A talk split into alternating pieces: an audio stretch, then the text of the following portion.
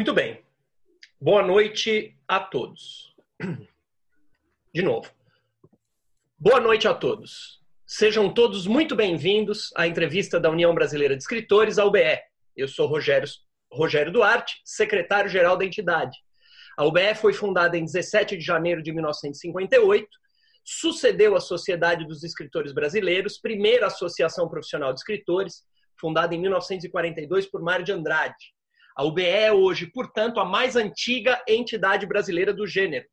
Seus objetivos são a defesa da liberdade de expressão, a defesa dos direitos autorais e demais direitos dos escritores, difusão da cultura e a democratização do acesso à informação. A UBE teve em sua diretoria nomes do porte de Lígia Fagundes Teles, Renata Palottini, Ricardo Ramos e Inácio de Loyola Brandão, entre muitos outros. Esta é uma semana especial para a UBE. Ontem anunciamos ao público o vencedor do prêmio Juca Pato de 2020. É Ailton Krenak, autor do livro Ideias para Adiar o Fim do Mundo, publicado pela Companhia das Letras. Acompanhe nas redes sociais as novidades a respeito da entrega do prêmio. A diretoria ainda não decidiu como vai ser essa entrega, por conta da pandemia, ainda vamos debater. Atualmente, o presidente da UBR, Ricardo Ramos Filho, que dá boas-vindas a todos vocês. Boa noite, pessoal. É um prazer reencontrar todo mundo aqui. É, e muito feliz hoje de receber o Avelima na entrevista, meu amigo muito querido. E, e eu adoro ouvir as histórias do Avelima, ouvir as coisas que o Avelima tem para contar. Eu tenho certeza que a gente vai passar momentos aqui muito agradáveis. Né?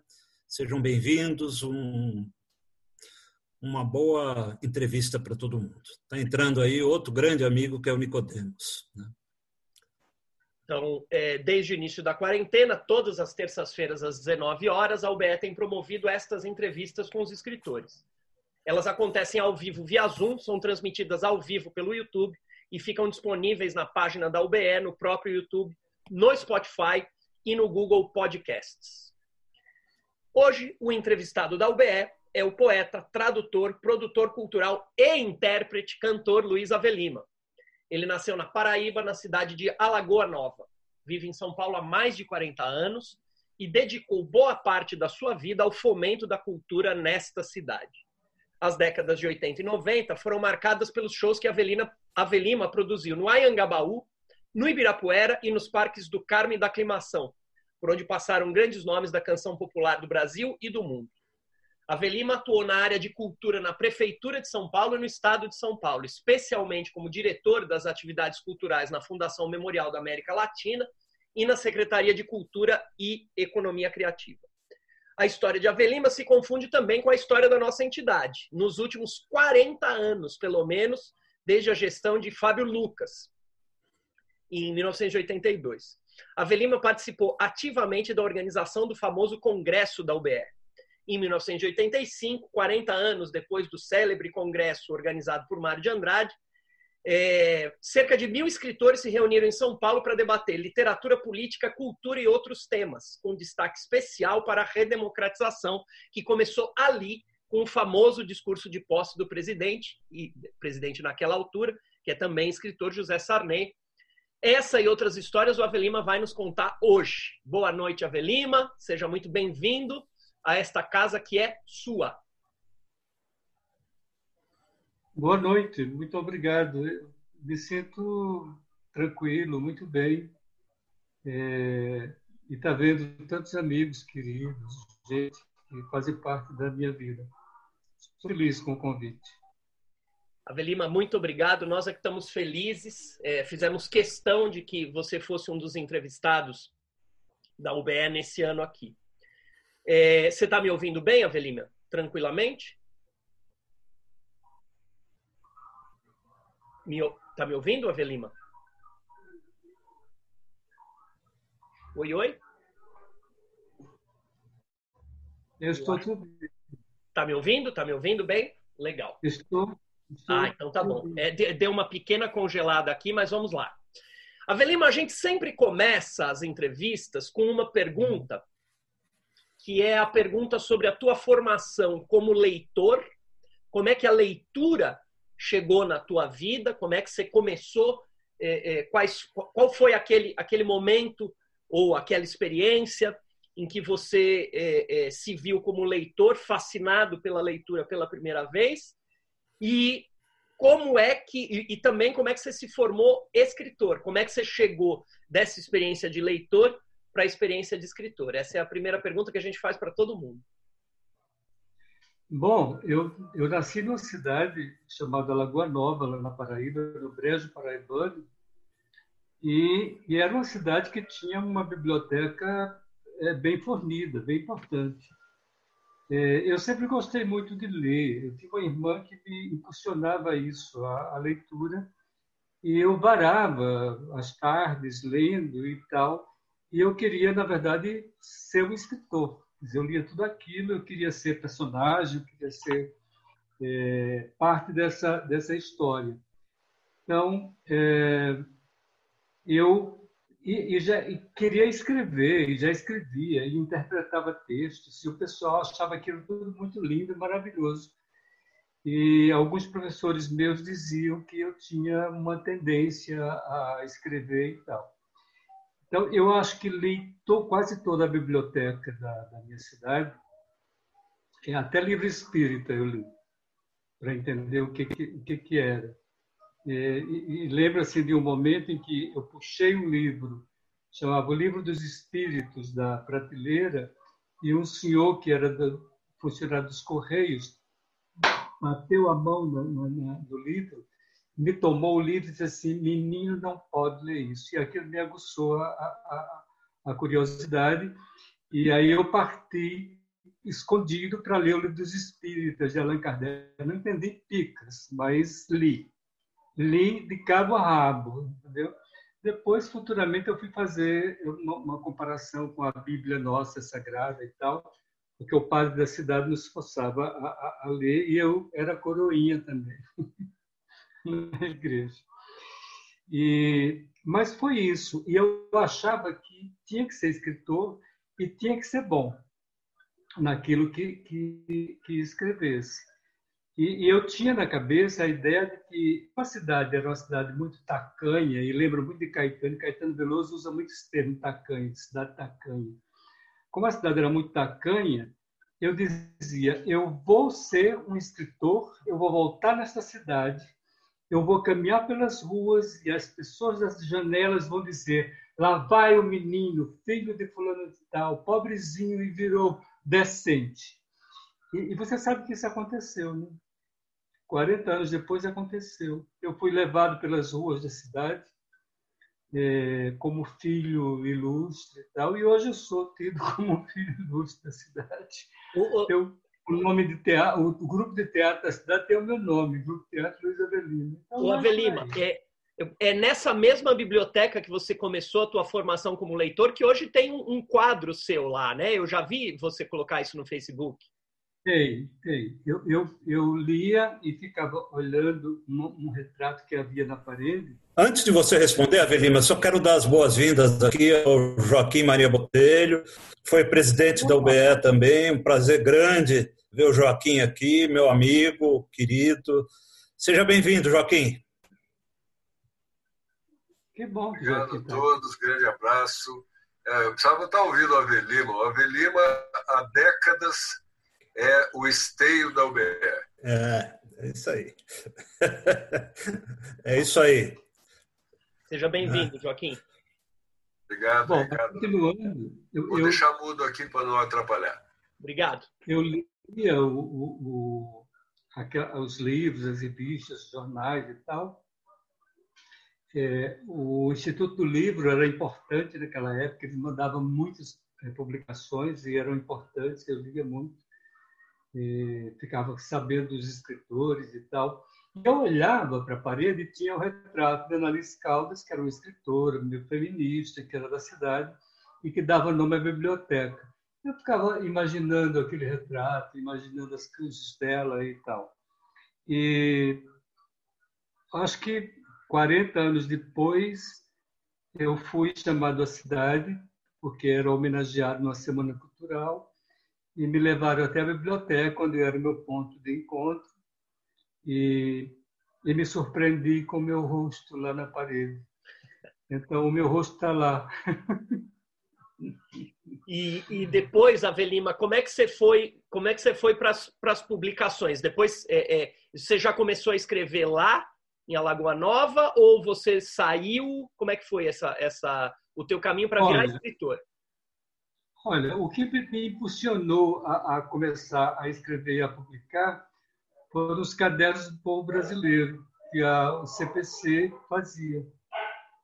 É tanto que os três números que saíram do CPC eu tenho comigo, uma raridade, pouca gente tem hoje. Né? E, e foi através deles que tinha Goulart, G. Campos, uma, uma série de, de, de, de, de, de poetas interessantes que publicavam nos cadernos. Diz assim, se eles conseguem fazer isso lá, eu vou conseguir fazer aqui. Então, eu tinha a história do mimeógrafo. E eu não sabia que existia uma geração querendo se chamar mimeógrafo. Mas como mimeógrafo tinha no colégio, eu fazia as publicações e mandava.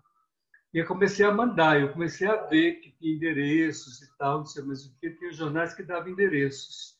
Tinha o Jornal do Rio, o Jornal de Letras, dava endereços. É, e chegava à biblioteca. Então, eu pegava esse material e eu saía mandando para para as pessoas. E foi assim que comecei a, a, a publicar é, os meus poemas. Depois eu vi que eu não devia publicar só os meus poemas, devia publicar também poemas dos outros. Então eu comecei a pedir para as pessoas que me dessem alguns textos e tal.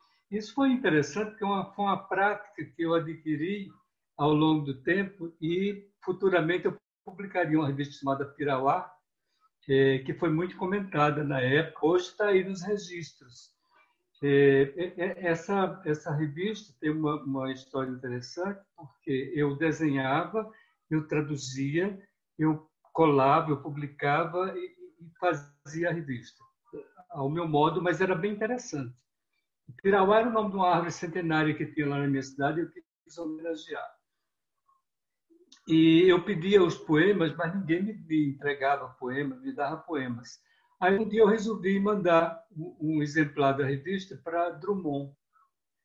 E a minha surpresa é que Drummond respondeu, é, escreveu um texto belíssimo, me, me elogiando pela, pela publicação e tal, que ele ficaria feliz em ter o poema dele na minha, na minha revista.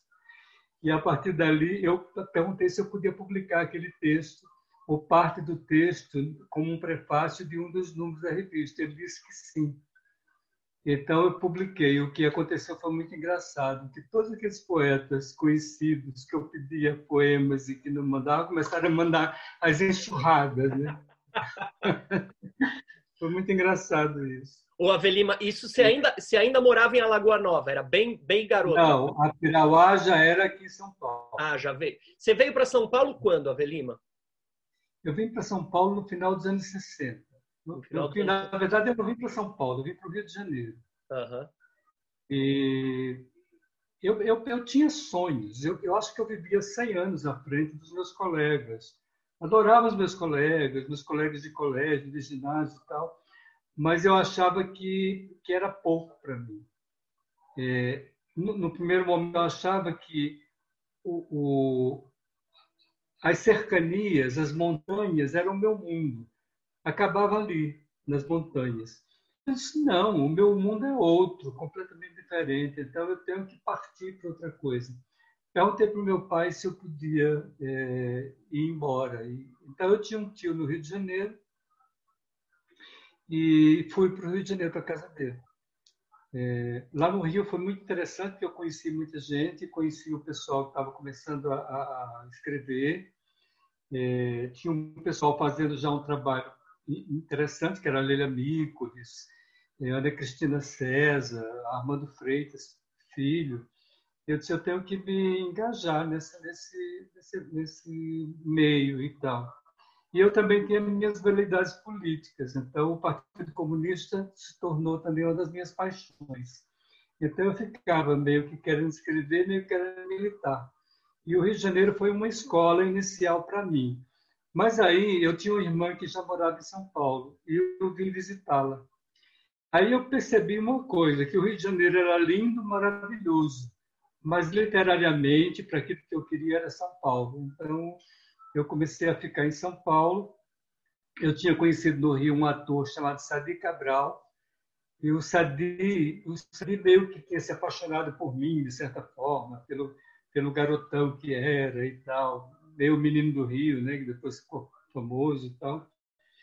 É, e ele que me recebeu aqui em São Paulo, ele que me deu os primeiros toques da cidade e me disse onde eu devia encaminhar, o pessoal da USP, o pessoal da União de Escritores e tal.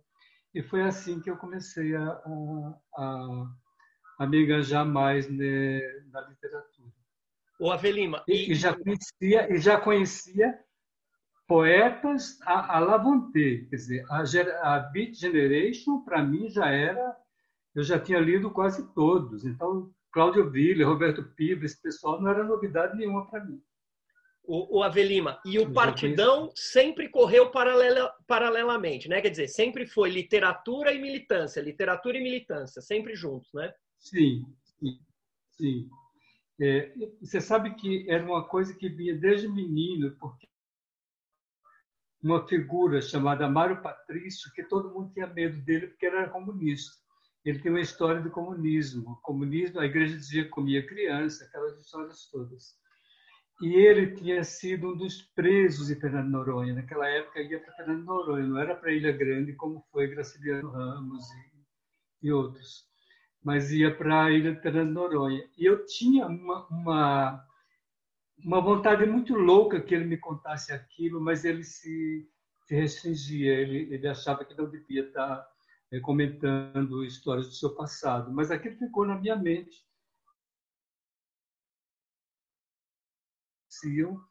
É, no Sudeste, né? aquelas coisas todas.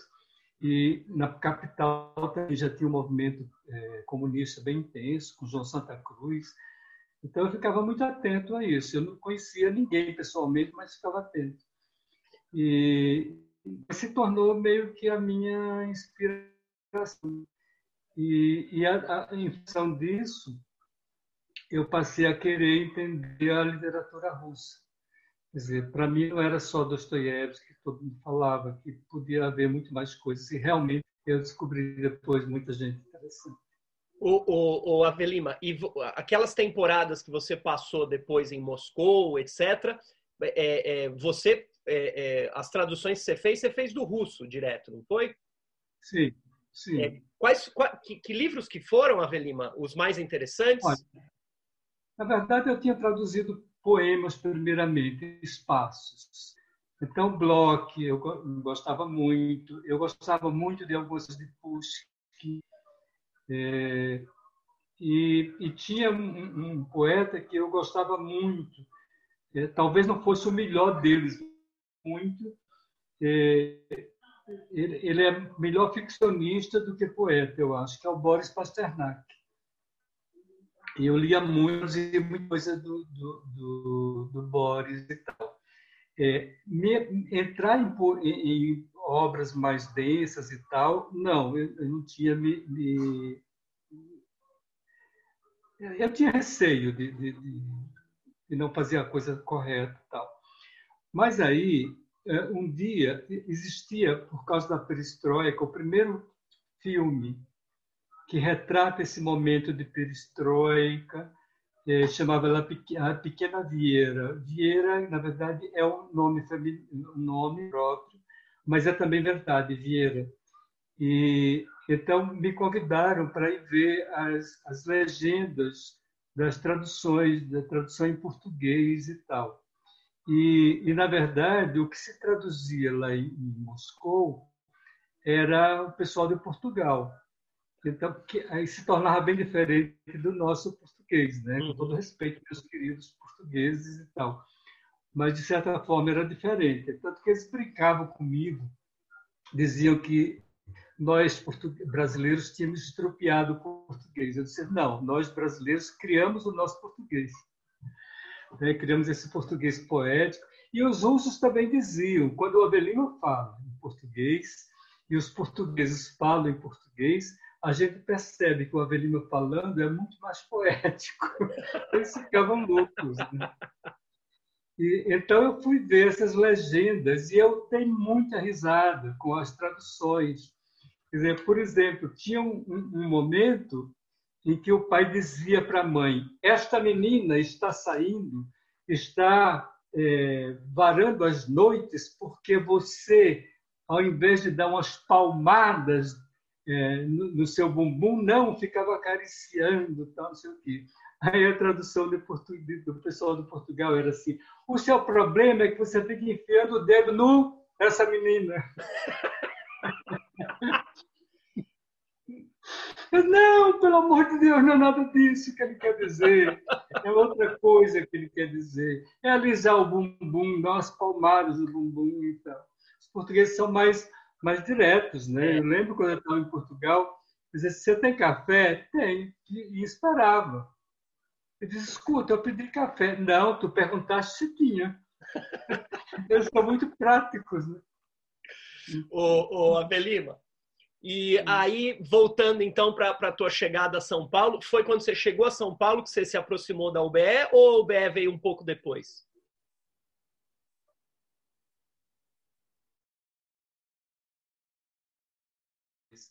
A UBE era, era encabeçada por, pelo chamado pessoal da geração de 45.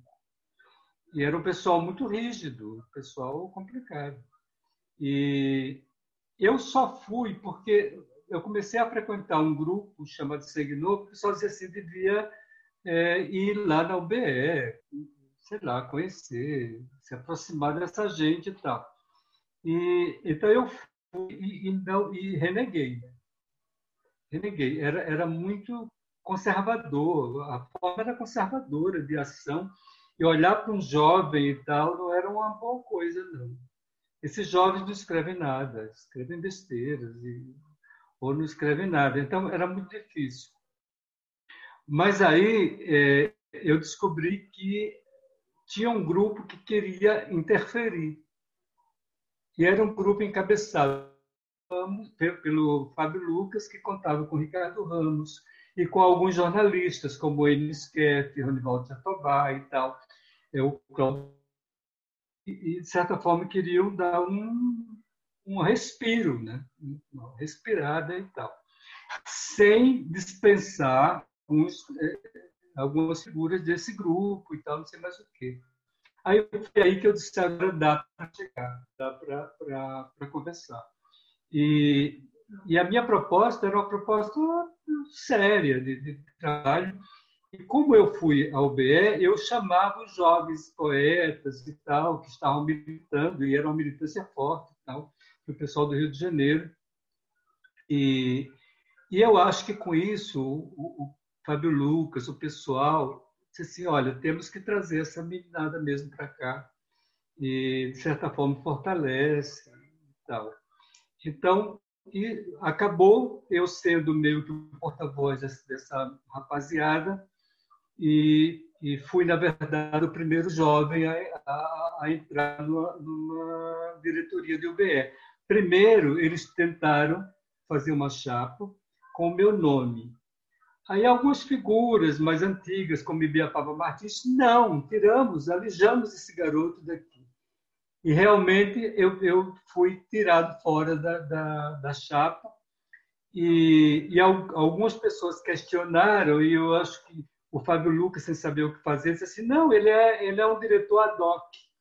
Aí a Lélia Miklos escreveu um artigo dizendo a DOC é nome de cachorrinho. Então, não tem nada a ver, tem que ter alguém lá dentro e tal. Aí, quando foi na próxima gestão, é, eu encabecei e já entrei como secretário-geral. Que legal. E, e foi interessante porque diga, a menina toda foi. A UBE era frequentada por todos os jovens. O Avelima, deixa eu só te avisar é, é, ele não está aqui na, na sala do, do Zoom com a gente, mas está te assistindo pelo, pelo YouTube, é o João Batista de Andrade, tá? É, então a gente já manda um abraço para ele. Um abraço meu para o João Batista de Andrade também, viu? Oi? Estou dizendo um abraço meu para o João Batista também, amigo nosso querido, né? É, o João é um guruzão. O João é parte dessa história toda que nós vivemos. É, é importante que você saiba que o João não é apenas um cineasta, um cineasta fantástico que ele é, que nos deu tanta coisa, mas é um grande escritor, um cara que sabe o que, o que escreve, sabe o que fala, sabe o que quer. Eu tenho um respeito muito grande pelo João. É, então, Ainda você é um personagem dele ainda você personagem dele em algum filme que ele fizer.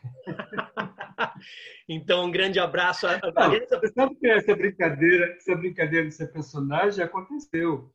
Tinha o pai da Tatiana, que é mulher do Paulo Marcum, era cineasta, e ele ia filmar um texto de, de, de, de Guimarães Rosa, era um barqueiro, um barqueiro e um jovenzinho.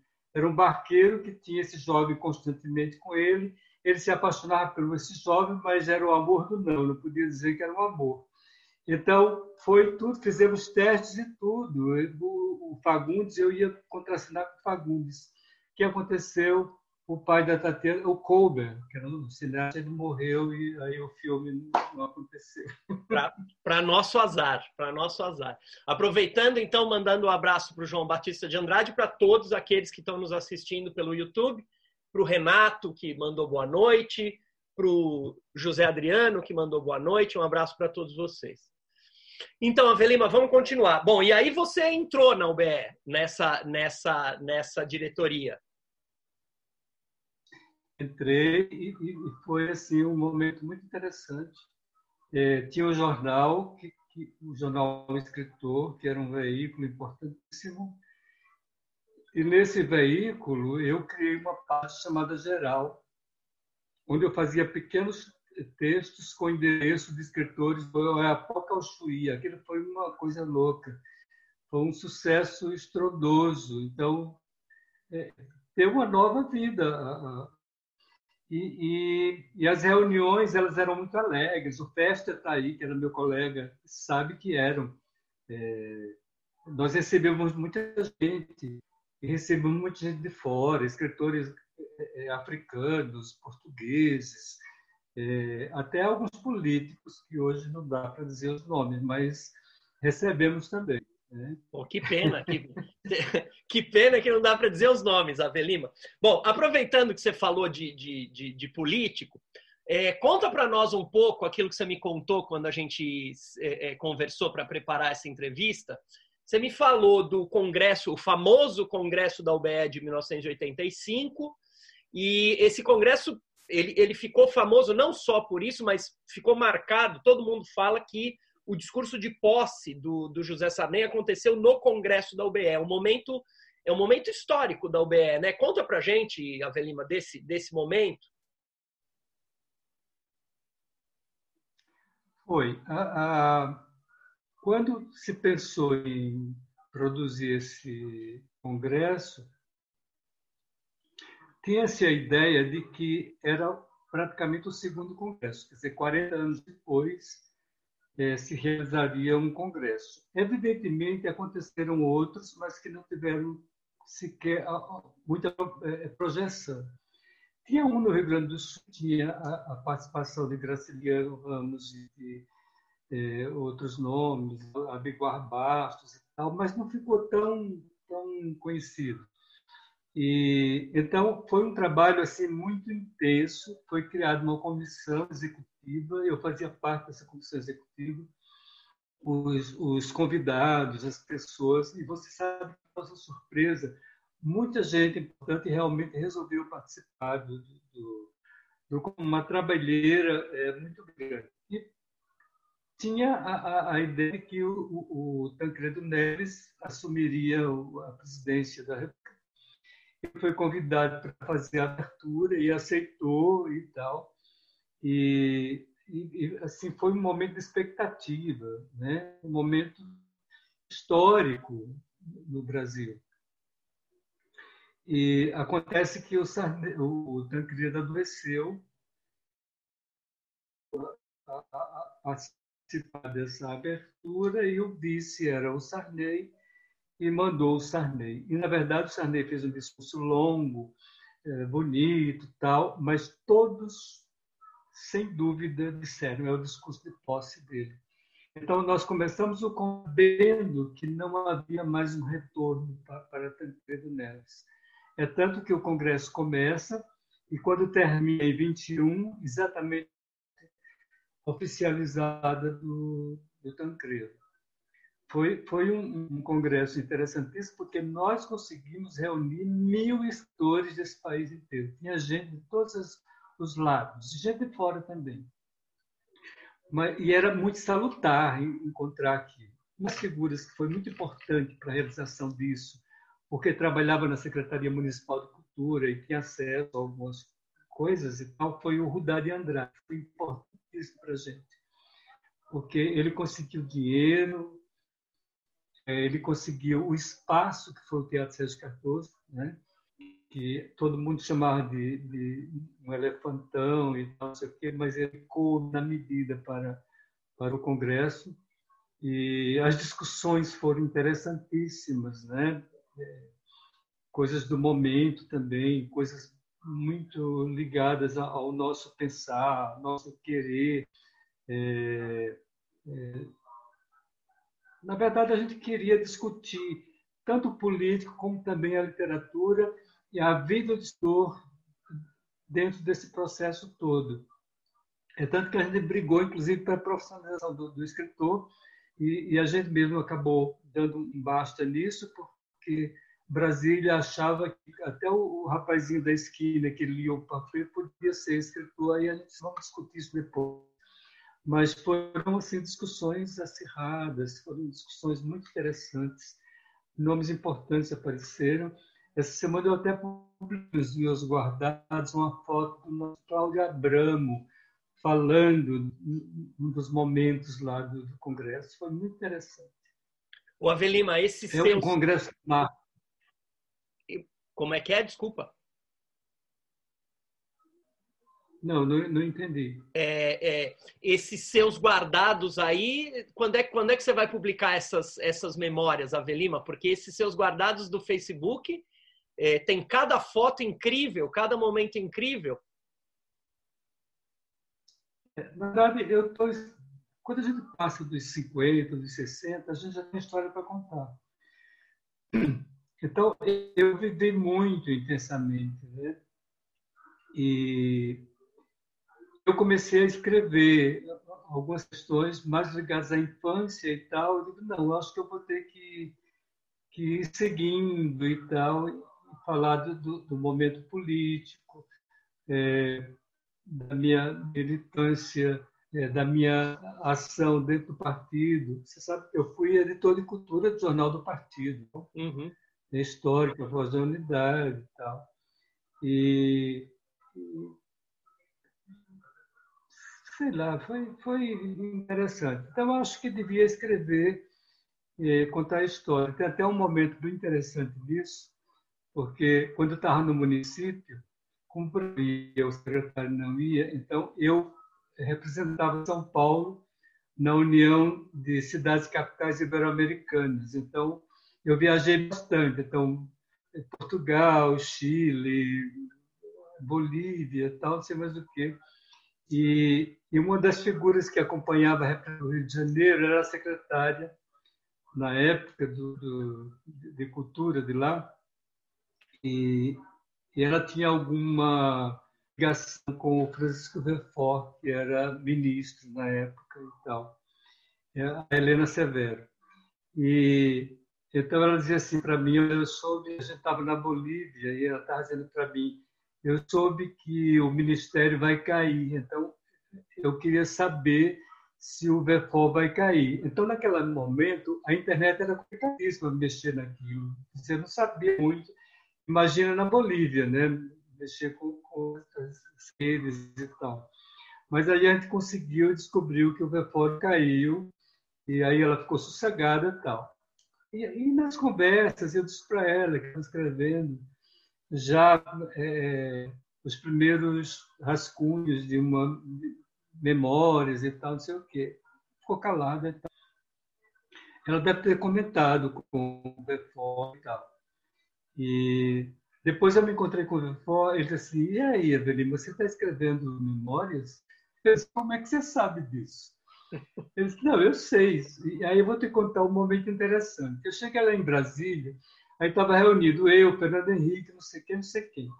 E algumas das pessoas perguntaram, acho que o próprio Fernando, porque eu trabalhei na campanha de prefeito dele muito e tal, não sei o quê. Ele perguntou, e o Avelino, onde é que anda o Avelino? Então, o Avelino trabalha no, no, município, desenvolve um trabalho interessante lá, e está escrevendo um livro de memórias, que estão assim, oh! um monte de gente. Aí eu disse, não se preocupe, porque eu não vou falar em nome de ninguém, eu vou preservar as pessoas que passaram na minha frente. Ô, ô Avelima, e, e, tem um momento, bom, já são 7h38 e, e já tem gente na fila para te fazer pergunta. Teve gente que chegou aqui mais cedo, Avelima, para entrar na frente na fila e te fazer pergunta. Então, eu, eu daqui a pouco vou, uhum. vou abrir para as perguntas do uhum. pessoal. Mas eu queria que você contasse um pouco, Avelima. Ó, eu vou, eu vou quebrar o protocolo e vou dar aqui um, um, depoimento pessoal. Eu posso dizer com, com toda certeza que a minha geração cresceu assistindo aqueles shows que você produziu, tanto no Anhangabaú quanto no Ibirapuera. É, muitos deles, muitos. E, e, e que, pelos quais você era o responsável direto, né? Então, eu queria que você contasse um pouco, Avelima, dessa, dessa experiência, porque aí eu posso dizer, eu falo da minha geração, e claro que outras também, mas eu posso dizer que você deixou uma marca na cidade com aqueles shows que aconteciam no Anhangabaú, depois Ibirapuera, depois teve Parque da Aclimação, Parque do Carmo. As fotos são impressionantes, né, Avelima? Aquelas que você posta na, na rede social, no Facebook. Esses shows no Parque do Carmo, eu não sei quantas pessoas cabiam lá. Conta um pouco dessa experiência, essas pessoas que você conheceu. O, o Marcos Faerman foi um grande amigo meu, jornalista, histórico hoje. Ele dizia que era o nosso Woodstock. É, realmente o Parque do Carmo é, reunia cerca de 200 mil pessoas. Era um espaço, uma grande ágora, né? É um espaço interessante. É, eu, a questão é a seguinte: o, o Rodolfo Conde foi um amigo grande que eu tive. Ele andava me procurando é, e eu não entendi por que, o que ele queria comigo. Até que nos encontramos. Ele disse assim: Eu estou atrás de você porque eu quero que você trabalhe comigo. Eu disse: Aonde? Em algum jornal? Ele disse assim: Não, na prefeitura. Eu disse: como prefeitura? Ele disse assim: eu fui chamado para ser o secretário de Cultura. Eu disse, quem é o prefeito? Ele disse assim, Paulo Maluf. Eu disse, muito obrigado. não, vou, não vou aceitar.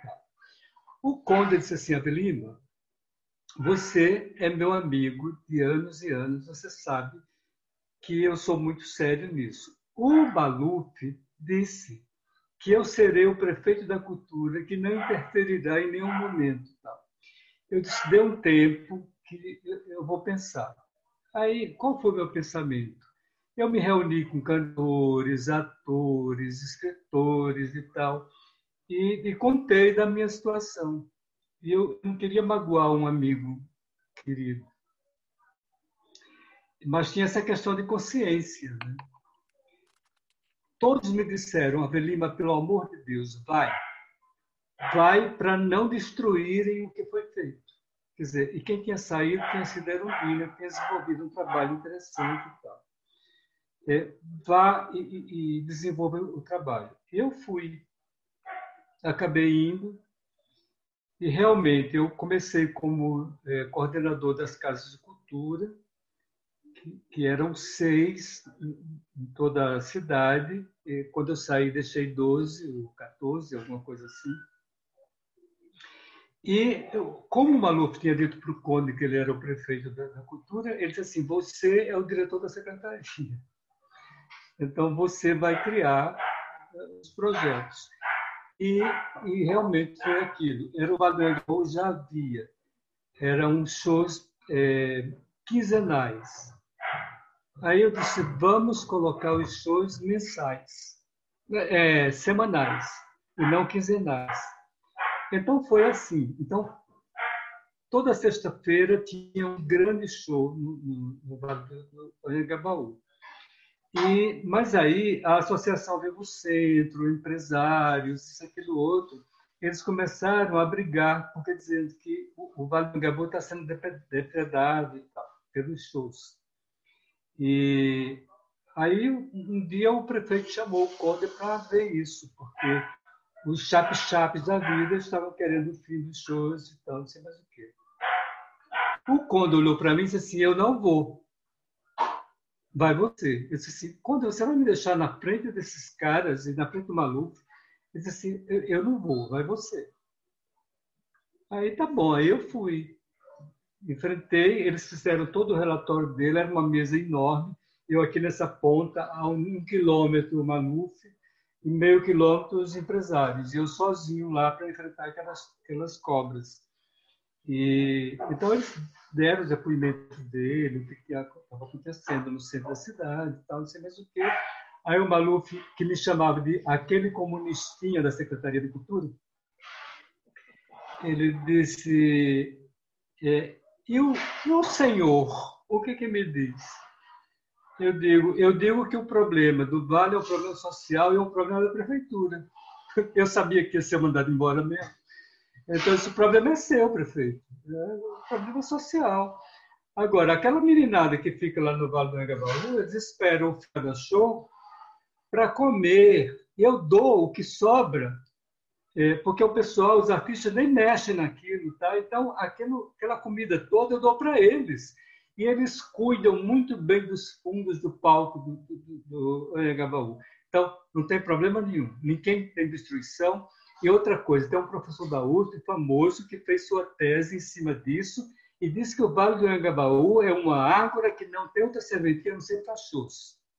E ele tinha razão. Ali se plantando não dá nada. Né? Tem que ser isso que está hoje lá, um, monte de, de concreto e, e, tal. Então, eu esperei que o Baluque dissesse, tá bom, acaba com os shows e tal. Maluf olhou para os empresários e disse assim: Eu já tenho a minha opinião formada. Os shows continuam. Eu não quis acreditar. Né? Não quis acreditar. Cheguei lá de volta à secretaria, o Rodolfo disse: Então, pense em outros projetos. Eu digo: Não, o projeto vai continuar. Ele disse: Como vai continuar?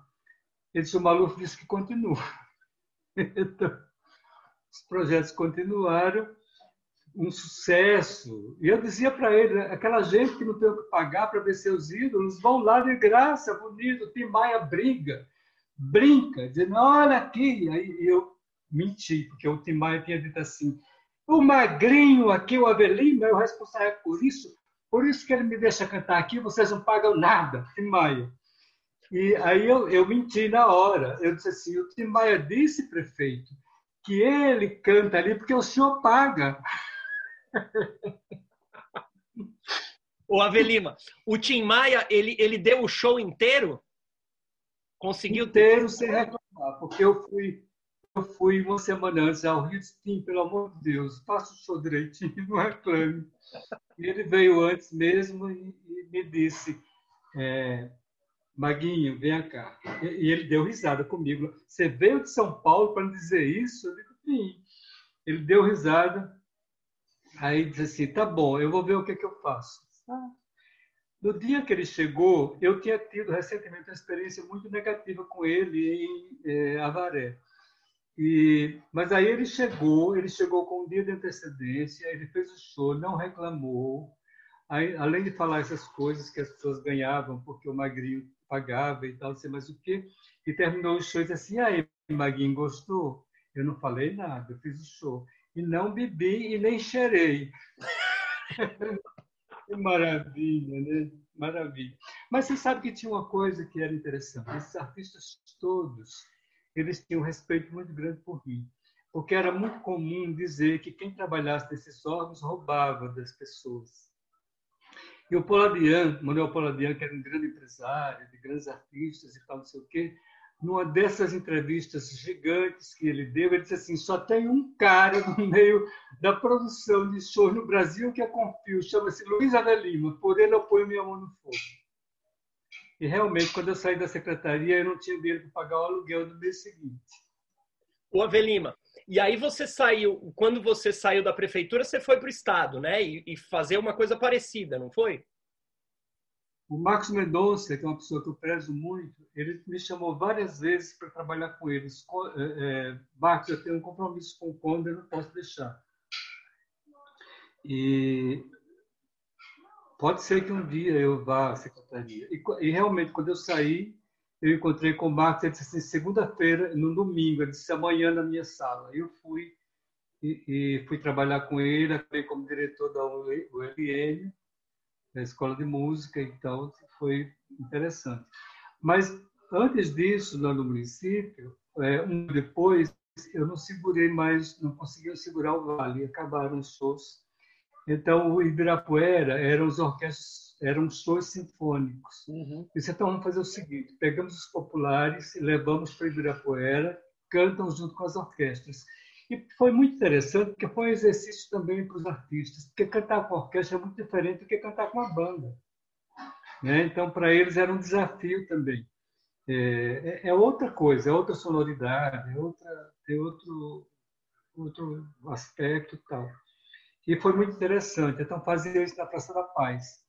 Então, foram shows gigantescos que eu reuni 60, 80 mil pessoas Aí o pessoal mais popular que estava surgindo naquele momento me, me, procurou e disse: Você é preconceituoso. Eu disse: Por quê? Porque você só coloca os grandes nomes lá no, no, no Parque Ibirapuera. E a gente que tem um trabalho, a gente não consegue. Eu disse: Então eu vou pensar no caso. Então, disse assim: O Conde, é, dizem que no, na Zona Leste é um parque importante, que é o Parque do Carmo você me deixa criar um projeto lá? Eu disse, claro, você que sabe. Então, eu criei o Domingo no Carro. Lá. E foi assim um grande sucesso, né? porque grandes nomes apareceram por lá, esses nomes que fizeram sucessos bem populares depois, Raça Negra, Negritude Júnior, todos eles puseram o pé por lá, bandas de rock, então, eu saí criando projetos pela cidade. Então, no Parque São Lucas tinha a Praça do Rock. Então, em São Miguel Paulista tinha a Praça do, do Forró. Então, tinha, foi muito interessante essa, essa, esse momento lá. E tinha o Parque da Aclimação. Então, brincando com o nome da aclimação, então, no clima do som. Então, você ter ideia, até Pete Thomas cantou lá, na aclimação e eu colocava os, esses nomes muito bons, mas que não estavam muito na mídia, Vânia Bastos, Ana Salles, e, e, e, esses artistas bons, de qualidade que aí estão hoje aí. E eu também dava espaço para a velha geração. Né?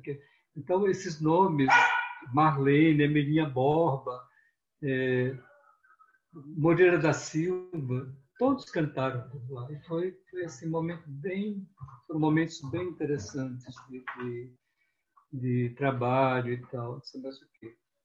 É, e eu tenho muita saudade assim desse desse momento. Depois criamos os shows das bibliotecas, que é, é, não era apenas um espaço para leitura, mas também um dia para entretenimento.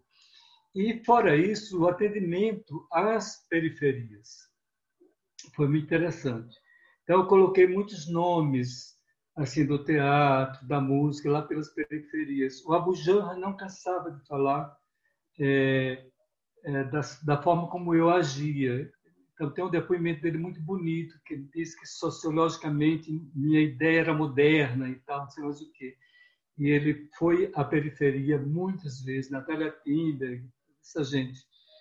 E ele me contava depois que, quando chegava na periferia, zona de São Miguel, Jardim Ângela, já não sei das quantas, diz que as pessoas iam alucinadas para cima dele, gritando: Ravengar, Ravengar, Ravengar, que era o personagem dele. Né? E era uma coisa assim muito louca. Mas muita gente, Renato Borges, Tercóis, toda essa gente passou é, por essas casas de cultura que tinham programação de segunda a segunda, segunda a segunda. Elas ficaram meio perdidas hoje em dia porque os céus foram criados, elas ficaram mais escondidas. Mas elas tiveram um trabalho muito importante, um papel muito importante nas suas comunidades. E, e eu descobri uma coisa através do pessoal da USP, é, e que era a questão da identidade cultural. Então, se você não conseguia descobrir qual era a identidade cultural brasileira, imagina se você vai descobrir a identidade cultural de uma cidade como São Paulo. Mas aí eu comecei a conversar com os bairros, e aí eu descobri, descobri, pode ser que alguém tenha descoberto antes, mas eu percebi que o que era bom para Butantã não era bom para São Miguel, o que era bom para São Miguel não era bom para Itaquera. Então, eu fui trabalhando de acordo com isso, com a identidade de cada bairro. Foi importantíssimo. Isso. Foi uma marca, é tanto que dizem que, e me orgulha muito isso, e eu digo com, com orgulho mesmo. Tem muita gente que diz que teve um momento cultural na cidade que é antes e depois da Avelina. Então, isso, para mim, eu morreria tranquilo. O Avelima, eu... é, é, antes, antes de eu abrir para as perguntas, o pessoal já está fazendo fila, então acho melhor eu abrir para as perguntas das pessoas. É, tem um outro recado que chegou aqui via YouTube para você, da sua amiga Dalila Teles Veras. Ela diz o seguinte: ah, essa é minha é, Ela tem muita alegria em te ouvir, é, as suas histórias é, são sempre interessantes, e ela gostaria de lembrar que foi eleita ao seu lado naquela histórica chapa em que dois jovens, pela primeira vez, integravam os quadros da UBE. Então, é ela... É verdade. Eu, eu, não vestia saia ainda, viu, Ladali? Né? Isso que eu digo eu fui o primeiro jovem. Mas é verdade. Você foi de uma importância muito grande. Você, você tem uma liderança que é impressionante. E, e não só isso. Você é uma poeta de mão cheia. E sem aquela história de portuguesa, com certeza. Você é nossa. Você é portuguesa, mas é bem nossa, bem brasileira. E eu tenho assim um orgulho muito grande de ter sido seu colega, de ser seu, seu colega, de ser seu amigo e tenha sempre o meu respeito. Obrigado, Dalila. Esse é, essa é a mensagem do Avelima para você. Bom, vamos, vamos abrir para as perguntas, porque é, é, é, assim, eu não consegui. Eu, eu tive uma conversa, só para falar para o pessoal que está assistindo, eu tive uma conversa com a Avelima 15 dias atrás, numa sexta-feira à noite, que durou o quê? Duas horas e meia a gente ficou batendo papo, né, Avelima? Então. Ah, é, eu, assim, o Avelino não conseguiu contar 10% das histórias que ele me contou. Quer dizer, tem, tem muita coisa, eu espero que o pessoal que vai fazer as perguntas é, é, é, vasculhe aí essa, essa riqueza que é o Avelima. O primeiro a fazer a pergunta é o Fester, Antônio Carlos Fester. Você mesmo abre seu microfone, Fester, por favor.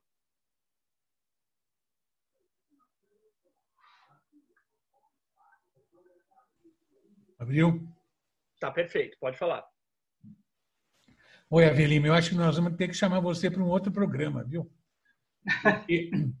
não deu tempo de você contar as histórias que você estava falando antes de começar a gravar, do Bar do Franco, né? as histórias da UBE propriamente dita, você praticamente não falou. Eu queria lembrar que eu também tive prazer de participar dessa chapa, do congresso, de tudo mais. E desses estrangeiros que nós tivemos contato, o que mais me emocionou foi encontrar o Otávio Paz. Né? Mas, você lembra quando o Otávio Paz esteve por aqui também? Com certeza. Agora, o que eu queria te pedir, que eu acho que não dá para fazer um programa como esse sem lembrar dele, é que você falasse um pouquinho do Antônio Posidônio Sampaio, né?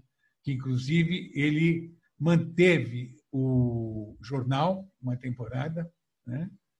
E ele foi um cara muito atuante em termos de UBE. E dói, assim como as pessoas vão sendo esquecidas na história. Aliás, só um parênteses, a gestão Rodolfo Conde realmente foi sensacional com vocês lá, né? E também tinha o Cláudio Viller na mesma época, né? Que aí eu fui e dei cursos de direitos humanos em muitas bibliotecas municipais por toda a cidade. Né? Foi uma gestão muito bonita, apesar de É verdade. O Posidônio Sampaio ele tem uma importância que é fundamental na UBE no sentido de, de união. Ele, ele pregava muito por isso. Era comedido, né? E era um advogado que sabia escrever. Então, é, as memórias de, de, de são bem interessantes. Ele não esquecia de nada. Dizer, os menores detalhes lá ele, recordava. E ele foi assim uma figura. Ele me deu muito apoio. É, ele ele tinha um respeito muito grande por mim. Ele tinha confiança naquilo que eu dizia e ele acreditava muito na juventude. É, isso era bem interessante, né? Ele, ele, era bem mais velho, mas ele acreditava. Ele, ele me, me dizia assim, Adelima, olha, você tem que conhecer a guerra do pessoal lá no ABC, você tem que conhecer Dalila, você tem que conhecer a Jurema, quer dizer, tem um pessoal assim, bem interessante, que eu acredito muito. Então, Valdecírio, e realmente, quando eu conheci, eu conheci o pessoal de Mauá primeiro do que o pessoal de Santo André. Aristides Teodoro, uh, Iracema Mendes Regis e tal. E, e conhecer o, o, o, pessoal do ABC, eu sabia que tinha um pouco a mão do Posidônio de alguma forma. Pode ser não, não integralmente, mas foi. Eu acho que. E Dalila também foi uma pessoa que, que acreditava no Posidônio. Ela também tinha a admiração que eu tenho pelo, pelo Posidônio. Eles eram amigos. Então, Oi? Eles eram amicíssimos. O marido da Dalila era sócio do Posidônio do escritório. Não, mas eu acho que ele me dizia, é, não é só amizade, é o quilate. Exato. O quilate, o valor. Então, quer dizer, o Valdecírio, por exemplo, ele não é só um advogado. Ele escreve, escreve bem. É, a Dalila não é só minha amiga, é uma poeta e é poeta de mão cheia. Então, a gente conversava muito e, e muitas vezes ele, eu, eu, jantei com ele e tal. Eu, eu tinha salários mais minguados, então ele, ele convidava para jantar e ele pagava aqueles jantares e tal. É, coisa que eu fiz também com outros colegas depois. pagar também para não ver ninguém deixar de beber e tal, porque não estava sem dinheiro. Mas ele foi assim extremamente importante para o BE. A morte dele foi momento assim muito muito triste. Foi ele que me apresentou algumas figuras. É, por exemplo, no partido eu já conhecia o, o Frei Chico, que é irmão de Lula. Então foi o Posidônio que me apresentou Lula. O Posidônio escreveu a primeira biografia do Lula. É, é verdade. E aí, é tanto que o Lula disse assim: olha, eu não sou muito de ler poesia, não. Você é um dos poucos que eu li. Que eu li o seu livro que o Posidônio me deu. Disse, tá bom. E, mas ele foi assim: a, a, no dia da morte dele, eu estive com Dalila, eu estive com Lula e, e, e com Frei Chico, e foram momentos para relembrar a pessoa importante que ele foi na vida nossa. Ele foi importante no UBE, ele foi importante no COB, naquele centro de oratório. É, ele foi importante para tudo, até para a terra dele lá na Bahia. Sim, ele tinha essa característica, né? Ele tinha uma experiência de vida assim, bem interessante. Agora, é importante é que ele era amigo. Né? Eu acho que ele é. foi o melhor amigo que eu tive na UBE. Ah, que bom. Você sabe que ele morou, ele morou numa pensão junto com o, o Juca de Oliveira. Quando o Juca não, não era muito conhecido, eles moraram juntos numa pensão. Ele me contava essas coisas. Ou seja, é uma figura que tem uma, tem uma experiência de vida é, muito rica. Como a sua. Hum? Como a sua. Obrigado. Grande possibilidade. Um abração. Obrigado, Avelima. Obrigado. Obrigado, Avelima. Obrigado, não. Obrigado, Fester. Avelima tem mais pergunta para responder. Obrigado, Fester, pela pergunta. É, Ricardo. Ricardo Avelima, eu queria voltar um pouco é, com a tua ida para a União Soviética. Tá? E, e, assim, como que foi essa ida? Em que época foi isso? Isso foi ainda durante a ditadura militar ou já tinha acabado? Não, já tinha acabado. Já. É que com esse processo todo que, que o, o Gorbachev abria, que era a chamada perestroika, em Glasnost, é, virou um, uma coisa louca, porque o mundo inteiro começou a discutir. Né? Quer dizer, muita gente foi até a União Soviética para entender o que estava acontecendo. O Goldenberg, reitor da USP, foi, e quando voltou, eu fui conversar com o Goldenberg para que ele me, me dissesse o que estava acontecendo e tal. E, é, na verdade, ele foi em pequenos círculos, então ele sabia muito. Quer dizer, claro que ele era inteligente e ele entendeu muita coisa que estava acontecendo. Aí veio um convite, anualmente, é, o Právida fazia uma festa, e a festa do Právida, e convidava gente do Brasil inteiro. E, então, me convidaram para ir para a expressão do Právida. Para passar quanto tempo? 15 dias? Não, ficar 15 dias, sei lá, não é interessante. Então, não aceitei. Mas não demorou muito, veio um convite para ficar mais tempo é, e para escrever um trabalho sobre os caminhos da perestroika. Claro que é uma coisa arrogante e tal, não sei o quê, mas de certa forma era um caminho, né? E eu fui em 1990, já tinha cinco anos de, de perestroika e então naquela época ainda não havia qualquer relação com o Brasil, então nós tínhamos que, antigamente, ir para Lima, para de Lima sair para Cuba e de Cuba para a União Soviética. Mas naquele momento já podia sair da Argentina. Então você tinha que ir para Buenos Aires, pegar um voo da Aeroflot, voltava pelo Brasil, fazia uma parada técnica em Salvador ou em Recife, que era abastecer sem ninguém sair da aeronave e ia embora, só ia parar na ilha de, do Sal, em Cabo Verde.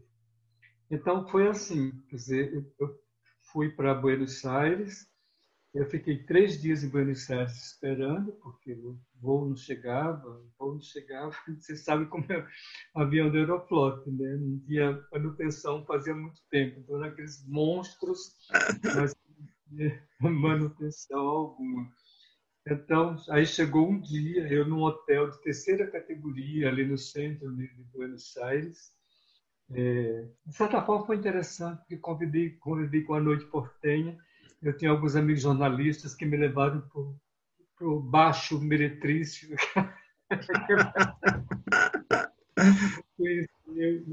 esse submundo é, argentino. argentino. Aí chegou um dia e disse assim, olha, o avião está aí, fomos embora. Para mim foi muito estranho, porque entraram aqueles, aqueles muçulmanos, entrou muita gente. É, aí na Ilha do Sal parou, então entrava gente com cabra, bode, ovelha, entendeu? Maluco.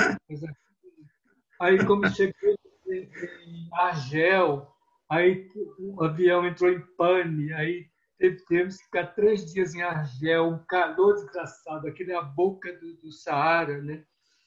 E, e, aí eu descobri que era, era estranho, porque eu, aquela gente que em volta naqueles panos todos, ia no banheiro, então não tinha papel higiênico, então era uma garrafinha, levantava a roupa, jogava água na mão e se limpava com aquela garrafinha. Era muito estranho. Era muito estranho. Até que cheguei em Moscou e foi uma recepção que não foi assim das melhores. tinha um cara chamado Boris me, me aguardando e com um furgão que ia me levar para uma dacha onde eu ficaria em quarentena, porque imagina o medo dos russos de quem vinha do terceiro mundo, pegar uma gripe, alguma coisa assim. Então você tinha que ficar em quarentena e naquele momento a AIDS já estava circulando, então tinha que também se submeter a uma série de exames. Tivesse, por acaso, o menor sinal de AIDS, voltava para o aeroporto na hora. Uhum. Mandava de volta. Tal. Tanto que nós fomos essa dacha, é uma dacha onde morou Berry, o famoso Lavert Berry. Uhum. E ficamos lá uma quarentena e, e tal até que chegou um dia, junto com alguns africanos, e quando chegou o dia, nós íamos para Moscou, é, eu vi que alguns africanos ficaram e eu chorei porque eles tinham vírus. Putz. Eu tive uma tristeza muito grande porque eles olharam para mim com aqueles olhares de, tristeza, entendeu? Eu disse assim, porra, eu estou saindo e eles estão ficando, coisa.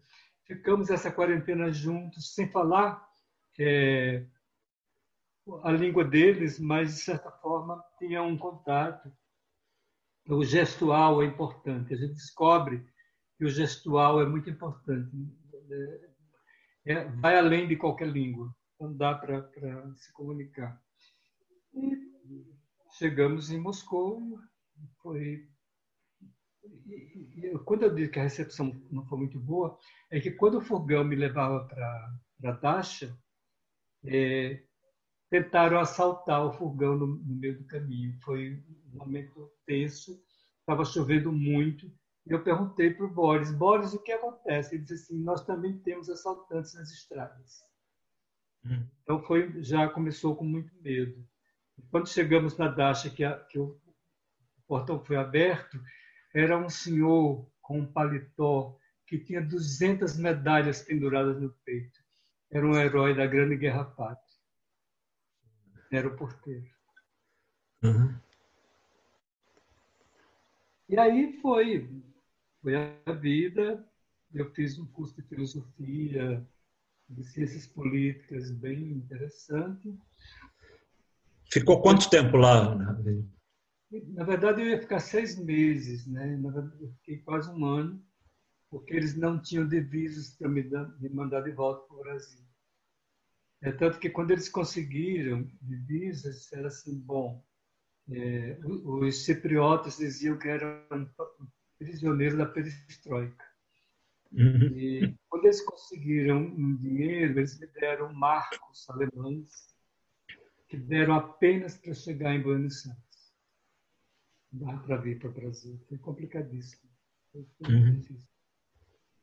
O valor barcos eram complicados e eu tinha o dinheiro, então que eu fiz o seguinte, eu fiz um voo, dava para fazer um voo até Porto Alegre, e em Porto Alegre eu teria que vir para São Paulo de ônibus.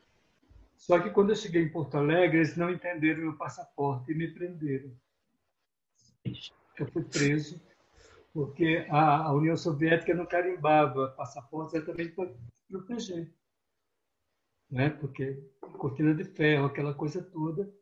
E eles não entendiam como eu tinha ido até Buenos Aires, tinha entrado em Buenos Aires, tinha ficado esse tempo todo em Buenos Aires e estava voltando a ser um visto qualquer e tal. Aí fui preso, pegaram minhas coisas todas, começaram a abrir, aí viram máquina fotográfica, Zenit, que eu tinha comprado, uma série de coisas, livros, e eles foram tirando e guardando. Aí chegou a hora lá que eu disse assim, olha, eu já expliquei para vocês o que, que aconteceu. É, eu só quero dizer para vocês, eu sou jornalista, vocês não vão me prender o tempo inteiro aqui. Eu vou sair e vou dizer que a polícia de Porto Alegre me prendeu, me roubou todas as coisas que eu trouxe de, de, da União Soviética e tal. Aí eles se apavoraram, me devolveram tudo e me levaram até a rodoviária e, e me puseram dentro do ônibus e eu vim para São Paulo. Olha que legal. isso já foi em 91, né? Quando você chegou. Porque quando meu pai morreu em 92, você já estava aqui, né? Já estava.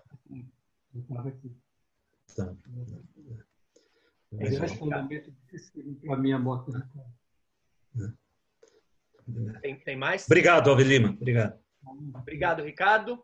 É, o próximo a fazer a pergunta é o Nicodemos. Antes do Nicodemos fazer a pergunta, quero te, vou te quebrar o protocolo de novo. Vi teu livro hoje na Martins Fontes, aqui, aqui perto de casa, Nicodemos, para vender. Teu, aquele romance pequenininho com o quê? Mil páginas, é isso?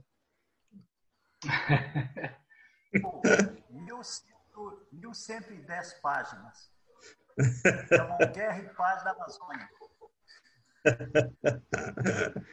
Eu tenho esse livro com autógrafo seu. Eu tenho esse livro com autógrafo do Nicodemos. A terceira edição, eu estou aqui com alguns exemplares. Eu, tô, eu estou remetendo o um exemplar para o Ricardo, para você, Ricardo, da terceira edição. Não é para você ler, não, viu? Senão você vai ficar o ano É,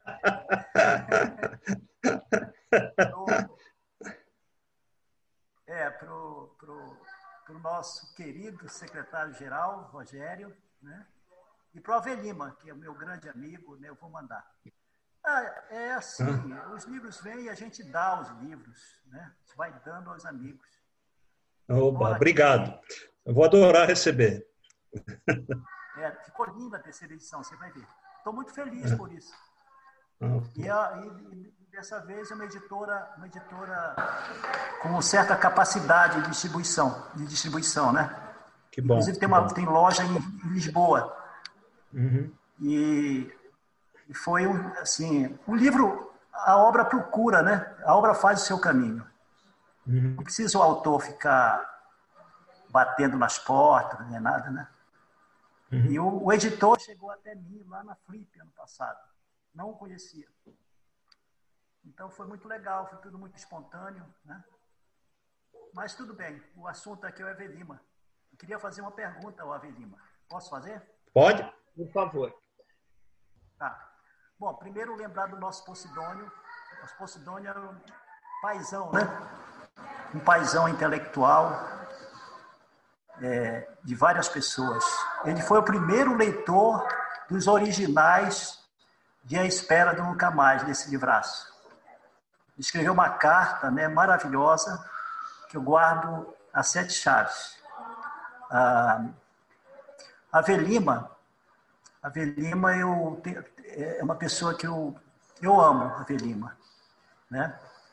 Pela pessoa que ele é, o caráter que ele é, que ele tem, a sensibilidade, o humanismo, a simplicidade, extrema simplicidade e humildade, e pelo artista que ele é, né? A Velima não é uma persona, se bem que é também, pelas histórias que conta, pelos personagens, né? pelos episódios que ele pode nos narrar em detalhes. Muito interessante. Mas eu considero a Velima um artista. E um multiartista, porque ele é um, ele é um belo poeta que precisa reeditar seus livros e publicar os inéditos, que eu sei que ele tem inéditos. Ele é um excelente cantor, né? que começou uma carreira que poderia ter sido uma carreira né, mais longa, mais, digamos, mais conhecida, né? Ele é um escritor, um prosador de mão cheia também e um tradutor, né? E aí, quanto à tradução, que eu quero fazer a pergunta para ele. Ele traduziu o, o primeiro romance de Dostoiévski chamado Gente Pobre. É um romance maravilhoso, é, epistolar, é, só por esse livro, eu creio que o Dostoiévski ficaria já na no cânone da literatura russa. Né? Eu não sei se ele seria uma expressão internacional como é, mas é um romance maravilhoso. E o, o nosso querido Luiz Avelima é, traduziu esse livro diretamente do russo para o português, que eu imagino que seja uma tarefa complicadíssima, né? Haja vista que boa parte da obra de Dostoiévski é, foi até então traduzida do francês, né? diretamente. O russo foi para o francês, do francês veio para o português. E, e eu sei que há várias opiniões de que essas traduções são muito falhas, né? pelo fato da tradutora não dominar o russo, não saber bem do que se trata. Né? Inclusive a grande Raquel de Queiroz né, cometeu essa, essas heresias. E, e a Velima não, fez uma tradução direta, né, é, que foi elogiada, teve resenhas né, importantes aqui no Vale do Paraíba, né, feita pela, pela dona Ruth Guimarães, que era uma tradutora, né, é, teve uma resenha muito elogiada pelo, pelo é, esqueci do nome do jovem, foi curador da, da, da Flip, Manuel da Costa Pinto. Manuel Costa Pinto fez uma, uma, uma, uma resenha maravilhosa da tradução, né, sobre a tradução publicada na Veja. Então, quer dizer, o Avelima, eu sei que ele tem outros livros traduzidos, muitos estão na gaveta para, esperando o editor, né? É, eu considero o Avelima, assim, digamos, um multiartista, uma pessoa que domina, que trabalha com várias ferramentas, né?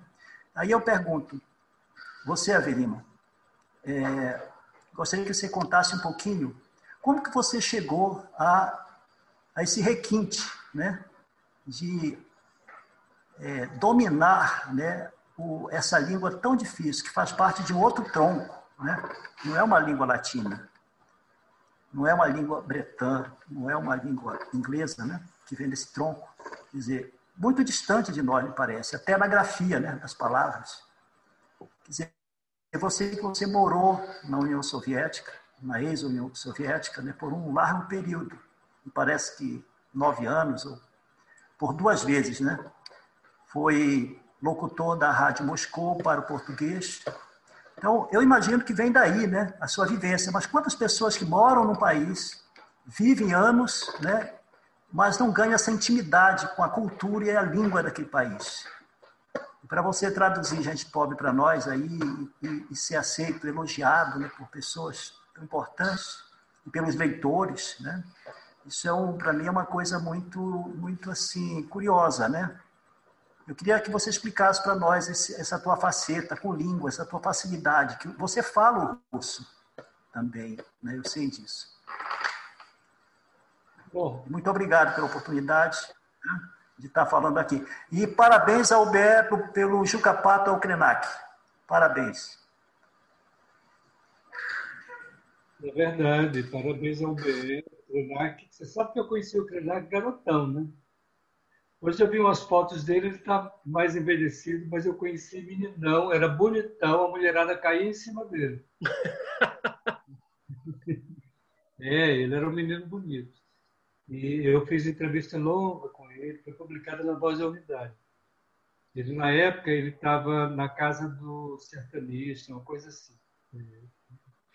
Bom, olha, a, o meu trabalho na Rádio Central de Moscou a Rádio Central era um, um mito. É, quando eu era menino, eu, eu ouvia o pessoal procurando mudar eu, a, as curtas a Rádio Central de Moscou. Era um mundo estranhíssimo, né? Quer dizer, como é que podia o outro lado do mundo você estar tá ouvindo e tal, não sei o quê. E era, era proibidíssimo. Né? Você, eram pequenas, eram casas fechadas que se fechavam para ouvir a Rádio Central de Moscou. Aquilo ficou na minha cabeça. Quando eu cheguei eh, em Moscou, a, a Salva Brandão, é, filha do Otávio Brandão, do velho comunista, foi quem, foi quem deu início a um trabalho de. Alô? Posso continuar? Pode, pode continuar, estamos ouvindo. Então, a Satva Brandão, ela foi, a filha do Otávio Brandão, foi quem começou com esse, esse, trabalho da redação para os países de língua portuguesa na Rádio Central de Moscou. Então, ela comandava tudo. Ela sofreu. Pode, pode passar. Olha a coisa mais linda do mundo aqui. Isso é, é, é gente nossa, é, é sangue, né? Viu? É, então, aí a Santa sofreu um acidente e, e eu fui convidado para dar uma entrevista na Rádio Central. E dei uma entrevista e tal, que uma semana depois me liga o editor dizendo é, a Sátiva teve um acidente, não vai poder mais é, é, atuar aqui na rádio, e nós gostamos muito de você falando, e você tem um timbre que nos agrada. Então, gostaríamos que você viesse aqui. E eu fui. E acertei. E, foi interessante para mim, porque eu ganhava, já comecei a ganhar como jornalista é, nível 2. Isso quer dizer, para você ter ideia do nível 2, eu ganhava 600 rublos como radialista. Um catedrático ganhava 500. Ou seja, eu, como, como jornalista, eu ganhava muito mais. É, E, e foi muito interessante para mim o contato com as pessoas de outras redações. Então, tinha um prédio na rua Piatnskaya, ou seja, rua 5, é, que congregava gente de todos os países. Então, na hora do café, era interessante isso, era uma torre de Babel. Porque um falava inglês, outro falava português, outro falava russo, outro falava é, a língua do, do Urdu, que é do Paquistão. Então, era uma coisa meio maluca aqui. Mas foi muito interessante, porque chegou um momento em que todos começaram a falar em russo, e então a gente entendia tudo, os anseios, as, as, o que estava acontecendo no país e tal. Coisas que a gente não podia divulgar. Isso me, me chamou assim, muita atenção. E aqui no Brasil, eu conhecia o alfabeto, mas eu não, não tinha leitura né, de, de, nenhuma de russo. E eu, quando cheguei lá, eu fiz um curso intenso com um professor, foi professor também do Prestes, foi professor do, de Álvaro Cunhal. Era um velhinho, ele devia ter 90 e tantos anos, mas ele foi meu professor. E ele me dava algumas dicas de, de como aprender. E depois uma, uma russa, uma soviética chamada Diana, ela me ajudava muito a entender melhor as coisas. E aquilo então eu passava dias e dias numa biblioteca gigantesca que havia, lendo, lendo e querendo entender e, interpretar e tal, não sei mais o quê. E ia cotejando algumas traduções que aconteciam, que apareciam por lá, e eu via que tinha muita coisa errada e que não dizia exatamente o que os, o, o escritor queria dizer. Então eu disse assim, eu para fazer um trabalho desse eu tenho que primar por isso. Eu posso até não falar russo, mas eu tenho que ler, eu tenho que primar por isso. E foi dessa forma. E eu comecei, mas aí eu, eu sou meio rebelde, eu comecei a ler os, os, autores que não eram permitidos ainda naquele momento. Imagina, em plena, plena perestroika, havia autores que ainda não eram é, permitidos. Por exemplo, Mikhail Bulgakov, que eu acho que é um dos grandes escritores russos.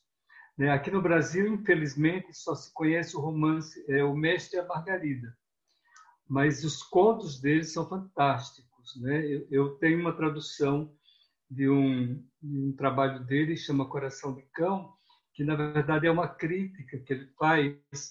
A, você não pode mudar a natureza das coisas assim tão facilmente. Então, é uma crítica meio que a Stalin e tal. Então, ele transforma um cão num homem e tem que arcar com todas as responsabilidades desse ato dele de criar um, um homem através de um cão, de um cão.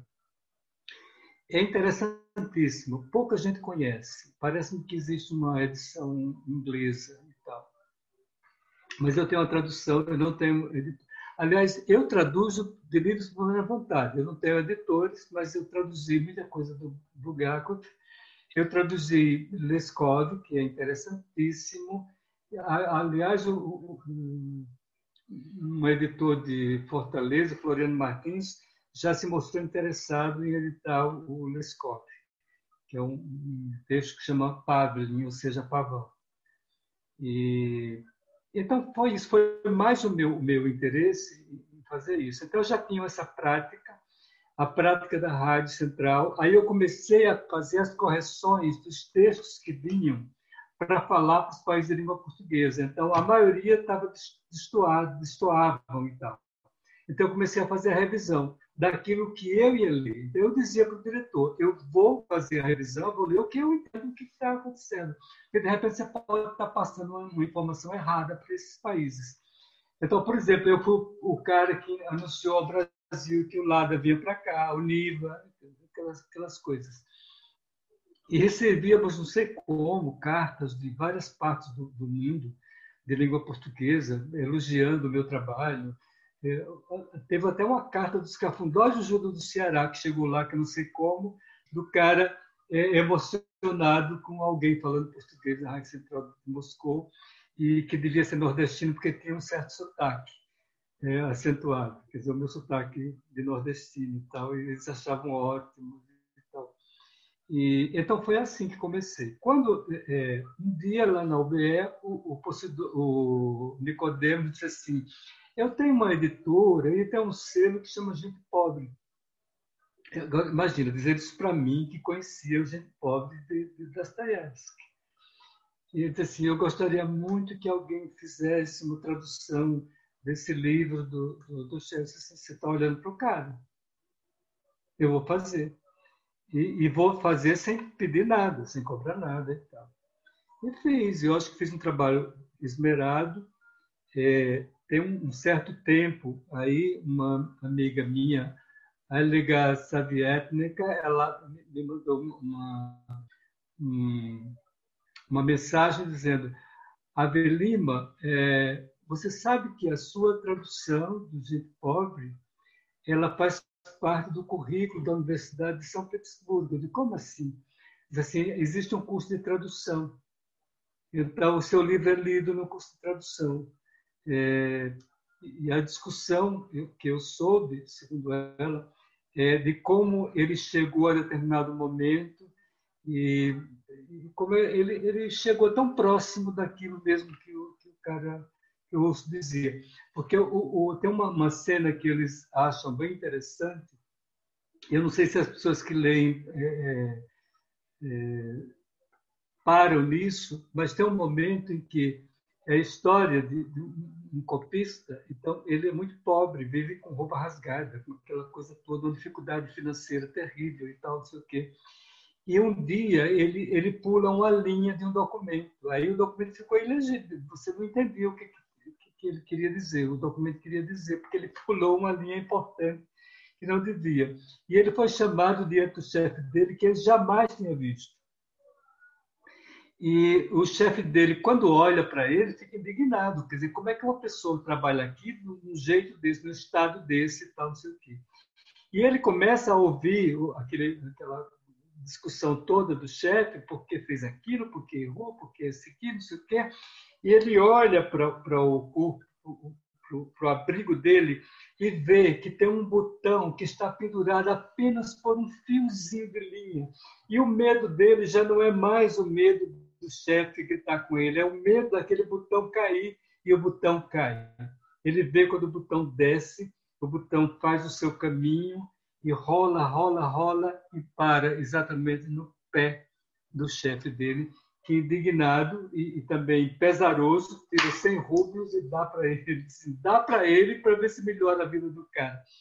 Então, assim, como é que ele chegou, a Avelima chegou nessa delicadeza do botão caindo e tal, não sei o quê.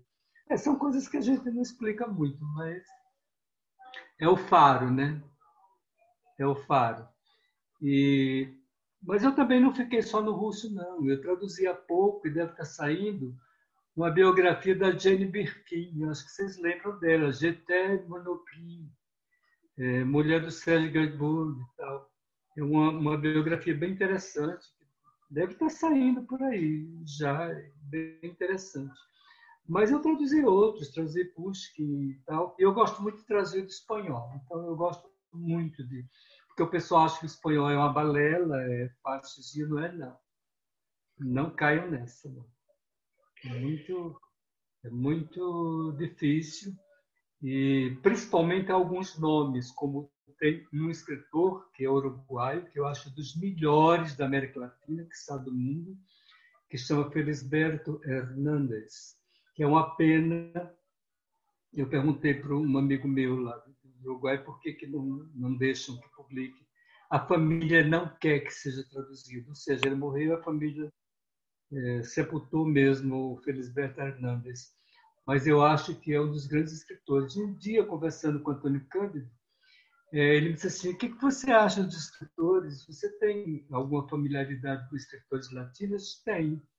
Ele disse: qual é? Eu disse assim: Felisberto Hernandes. Assim, é o meu preferido. Ou seja, Antônio Cândido dizendo isso para mim. Legal. E eu tenho, aliás, eu estou relendo. É, um livro dele que chama Ninguém Acendia as Luzes. Estou é, relendo, porque eu, eu, eu traduzi e eu estou dando uma relida. E o Nicodemos não pode fazer nada, ele editou o Uruguai, mas ele não pode fazer com o Felisberto porque a família não permite. Então, é uma pena. É uma, uma pena também que o Nicodemos, eu acho que ele deve ter a, a conexão dele, dele deve ter caído. O Nicodemos eh, não está aqui na sala. Ele fez a pergunta, mas deve ter, ter tido algum problema com a internet. Bom. Nicodemos é um shot. Não entendi, desculpa, Velima. Nicodemos é meio Don Quixote, meio alguma coisa assim. Bom, muito bem. É... Se encerraram então as perguntas. Olha, Avelima, a gente tem aqui o Aruta, que estava na sala, ficou feliz por te ouvir depois de tanto tempo, te manda saudações literárias. O Botelho precisou sair, mas já está de volta, está assistindo. Aruta, que você fala o Fernando Aruta? Ele mesmo, Fernando Aruta. Ô, oh, Aruta, que saudade, quanto tempo. Ele, acho que ele teve que sair também, mas te deixou um abraço. O Botelho, Joaquim Maria Botelho, continua, teve que sair, mas continua assistindo pelo YouTube, também te manda abraços, saudações literárias. Eu vou fazer o seguinte, eu vou apresentar as próximas entrevistas e aí a gente faz as despedidas. Pode ser assim? Um minutinho uhum. e aí é, é, eu um minutinho só. Tem uma coisa que, que a gente comentou é, recentemente na nossa conversa, que você achou engraçadíssimo, é, é, que teve um momento em que eu quis fazer medicina. Ah, é verdade. E para fazer medicina eu tinha que entender o que, que era um hospital e tal, não sei o quê. Então eu entrei num curso de enfermagem e tal e fui trabalhar na Beneficência Portuguesa. É, e eu gostei muito da coisa, disse, vou fazer medicina mesmo. Então, conheci muita gente, muita gente importante passou ali naquele momento internado e tal. E, aí, um médico chamado Maurício Galantier disse assim, olha, eu estou indo para o Alberto Einstein e, vou fazer as primeiras cirurgias cardíacas. Como você tem experiência muito grande nisso, eu queria que você fosse comigo para lá. E eu acompanhei o, o Maurício Galantier até o, o, o hospital e eu fui registrado lá no Alberto Einstein. E, e era assim visto o nome da terapia intensiva como uma figura que tinha que ter respeito. o respeito não era só literário, também era o respeito também naquilo que eu ia fazer.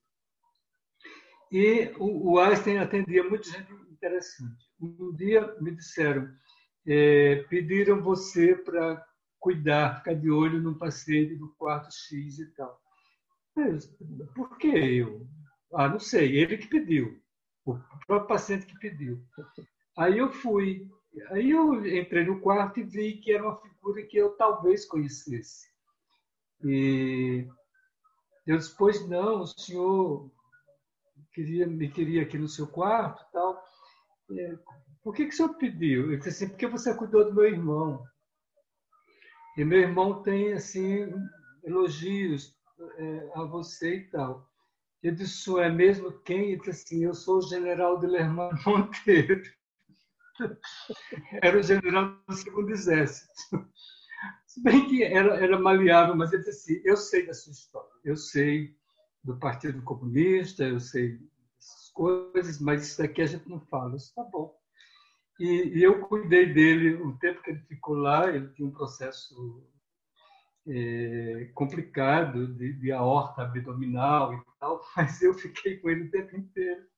E ele dizia assim: Eu jamais lhe prenderia, Lima. Está bom, mas chegaram a me prender. Eu fui até o DOPS, me levaram para lá. Aí, num outro momento, eu chego e assim: Olha, você vai ficar com o doente do, do quarto I e tal. Aí eu fui. Gente, era um senhor tão difícil de lidar que xingava, que gritava, que não sei o quê. Olhava para mim disse, quem é você? Você é um João Ninguém, então não sei mais o quê. Aí eu dizia, calma, meu senhor, calma, tenha calma, vai dar tudo certo, o senhor vai ficar bem. Você não sabe quem eu sou, eu sou o ministro Luiz da Gane Silva. eu não quis acreditar. Porque aí eu contava para meus amigos assim, Avelina, mata. Você é louco, você é louco o cara que, que foi o, a peça importante no AI-5, né? E de repente estava ali na minha mão e praticamente morreu na minha mão, mas morreu de morte morrida, né? não foi de morte matada. E o outro que morreu nos meus braços, sim, morreu nos meus braços, é, porque me queria, porque gostava antes disso, é, que foi o nosso querido marido da Julieta de Godoy. Ele foi uma figura. Osman, Osman Lins. Né? Ele, o que aconteceu? O médico disse assim, fui chamado para atender um caso em residência. Você não quer ir comigo para não ir sozinho? Eu disse, tá bom, pô. Quando chega lá, era o Osman. Ele olhou para mim e disse assim, Avelima, eu disse, é. Ele disse, eu não entendi você aqui com esse médico. Pessoas, mas eu trabalho no hospital. Aí ele olhou para Julieta e disse, sim, ficarei bem. e eu realmente cuidei dele o tempo inteiro. E algumas questões que não são éticas para falar, mas que o aliviaram bastante, que os médicos não conseguiam e eu conseguia. E, mas ele morreu dos meus braços. Foi uma lembrança muito boa. Eu tenho, eu tenho só um depoimento para falar. Quando meu pai estava doente, o Avelima conversou com minha mãe e se ofereceu para cuidar do meu pai. Não foi, Avelima? Não, acabou que não, por alguma razão, eu não sei, mas minha mãe lembra disso até hoje. Falou, o Avelima se, se ofereceu para cuidar do seu pai. Foi, mas, mas eu entendi que é. ela queria ficar do lado dele o tempo é. inteiro. É. Eu acho é. que ela tinha que ficar mesmo. E era mais importante ficar do meu lado, e para mim era importante estar sabendo constantemente de como ele ia. Hum. E, e, e, eu acompanhei e tal. É tanto que, como a, a família precisava descansar, é, eu fiquei sozinho com o corpo dele na academia a noite inteira. Ficou, fiquei do seu lado toda a noite, só ele naquela sala. E no dia seguinte, eu tive que. Acho que foi a Globo, me levou até em casa, porque ela queria uma fotografia, ninguém tinha, e eu tinha a fotografia. E eu fui com a Globo para buscar a fotografia antes que o corpo saísse do, da academia. O Ricardo foi uma figura importante para mim, porque não gostava de poesia. Isso ele, ele dizia claramente. Mas ele dizia: Eu gosto de você. Então, para mim era, era interessante e, e, era uma figura assim que me dava prazer de, de conversar e de ouvir as suas histórias e, e, de entender o seu humor. O humor era só dele. Eu não encontrei ninguém mais que tivesse o humor que ele, que ele tinha. Ele, eu lamento sempre. E sempre que eu pego os livros de Ricardo, que olho as suas dedicatórias, me dá um, um aperto, no coração e tal. E, e, ele falava assim muito comigo. Ele falava de coisas que aconteceram de ruins na vida dele, coisas que aconteceram de boas, momentos difíceis, momentos com falta de grana, momentos com com relacionamentos, o carinho pelos filhos. Ele, eu sabia de tudo isso. São coisas que ficam entre mim e ele. Uhum. Uhum.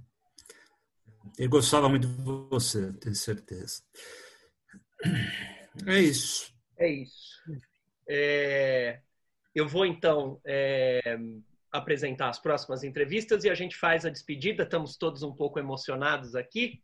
Então, é, é bom, eu dou um tempinho para todo mundo respirar.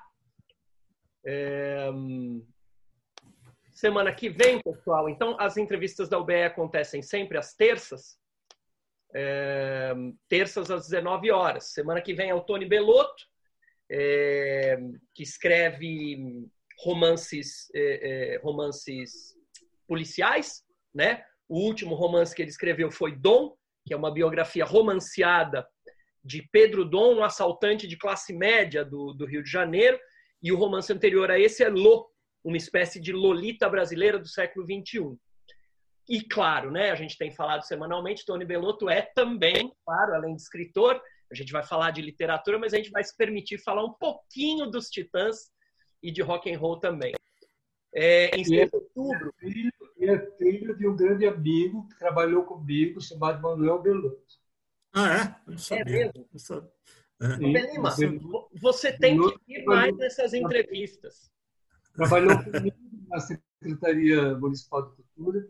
Era uma pessoa que eu tinha um grande carinho por ele. Ah, que legal. Que legal. Bom, 6 de outubro, o Fester vai entrevistar a Ana Luísa Escorel, que é escritora e editora da Ouro sobre Azul, é, responsável por toda a publicação da obra de Antônio Cândido. Hoje eu fui à livraria, como eu disse, eu vi o livro do Nicodemos e vi também uma, uma belíssima coletânea de artigos de Valnício Nogueira Galvão, que acabou de sair pela, pela Ouro sobre Azul. Se o Fester me deixar, vou fazer uma perguntinha para ela sobre esse, sobre esse livro. É, 3 de outubro tem a Aline Bey, que é autora do, do Peso do Pássaro Morto, vencedora do Prêmio São Paulo de Literatura. Um romance interessantíssimo, uma prosa poética, romance em prosa, enfim. Quem vai entrevistar o Ricardo, né, Ricardo? Vai, vai perguntar para ela sobre esse livro. 20 de outubro, Laurentino Gomes, que é, é, era um dos, dos cinco indicados para o prêmio Jucapato, é, com esse, esse livro monumental que ele escreveu no ano passado, que é o Escravidão. É, é uma série de três volumes, né? É, o primeiro saiu no ano passado, era para o segundo sair esse ano, mas pelas notícias que eu li, o lançamento por conta da pandemia foi adiado para o ano que vem. E ainda vai ter um terceiro volume. Vai ser, vai bater nas mais de mil páginas ali sobre a escravidão. É, depois a gente vai ter, opa, a gente vai ter Vavi Pacheco Borges, é, que escreveu também, é o Fester quem vai entrevistar, né, Fester? Ela escreveu a biografia do Rui Guerra recentemente, é historiadora, autora do primeiro livro da, da, da coleção Primeiros Passos, e, portanto, formadora de gerações e gerações, a minha, por exemplo, que leu muito a coleção Primeiros Passos. Depois, João Zanello Carrascosa, é, autor consagrado dos livros aos 7 aos 40, Elegia do Irmão é o seu último lançamento. 10 de novembro, Alcides Vilaça, que é professor da USP. Nessa, nas outras semanas eu achei que ele tinha se aposentado já, mas não, está lá na ativa e é também poeta, escritor. É, tem postagens fantásticas no Facebook. A gente vai falar é, de literatura de, de, e da obra dele. Ricardo, é, posso. Eu, eu vou me despedir do Avelima primeiro, depois você, pode ser assim? E aí você fecha. Claro, claro. Avelima, é, eu, eu, fiquei pensando em como me despedir de você e eu fiquei pensando o seguinte: é, a história do Brasil é cheia de homens que, que dedicaram a vida à cultura. E naquela conversa que nós tivemos, você me contou uma história que eu, eu falei, eu vou usar essa história no final da entrevista. Que foi que num período em que você trabalhou na prefeitura, você trabalhou no próprio gabinete do Mário de Andrade, não foi isso? onde lá na casa Mário de Andrade, não foi? Na casa Mário de Andrade. A, a minha sala é, tinha sido o quarto dele. O quarto dele. E, é, o quarto dele. E, e, era bem interessante porque um secretário dele, ainda vivo na época, claro, é, ele foi lá, foi visitar a casa e tal. E aí ele me contou: você, você está, você trabalha no quarto dele. Aí me contou que como ele era muito alto, Mário, e a escada era baixa, né? era difícil para ir para o térreo. E o telefone tocava e as irmãs não atendiam, ele gritava: auricular, auricular, pega o auricular. E a, a mulherada não pegava auricular, então ele descia correndo. Ele esquecia da parede, então ele batia a cabeça. Ele fazia um escândalo, ele chorava, gritava, ai, ai, ai. O Mário era muito. É, o Mário, que não seja a Teleancona, e que a Teleancona não me escute. É, mas ele era muito engraçado e alguém podia é, contar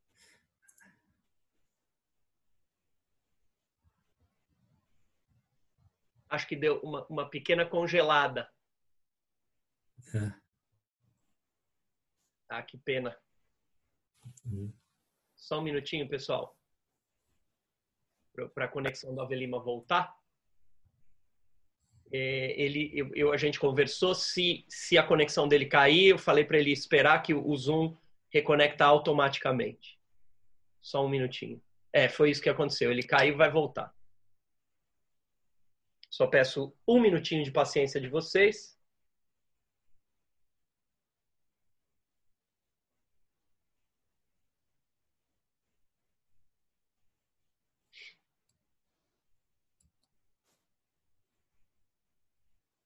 Ainda bem que foi no finalzinho, né?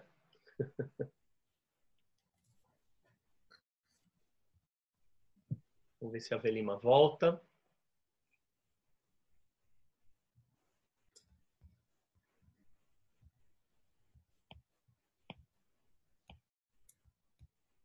É, se piscou, ele volta. Se caiu mesmo, aí não volta. É. Eu vou. Bom, vamos dar mais um minutinho para ele. Enquanto isso, eu vou dar um toquezinho nele. Só um segundo.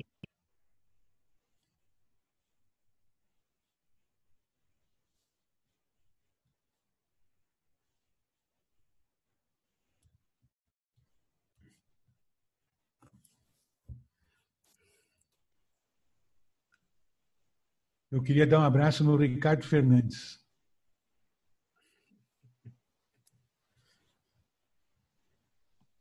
Outro para você, Fester. Tudo bom?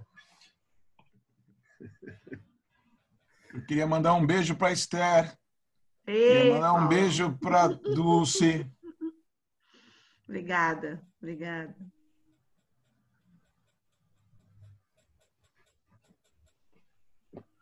A gente consegue uma entrevista com o ganhador do Juca Pato, Ricardo e Rogério?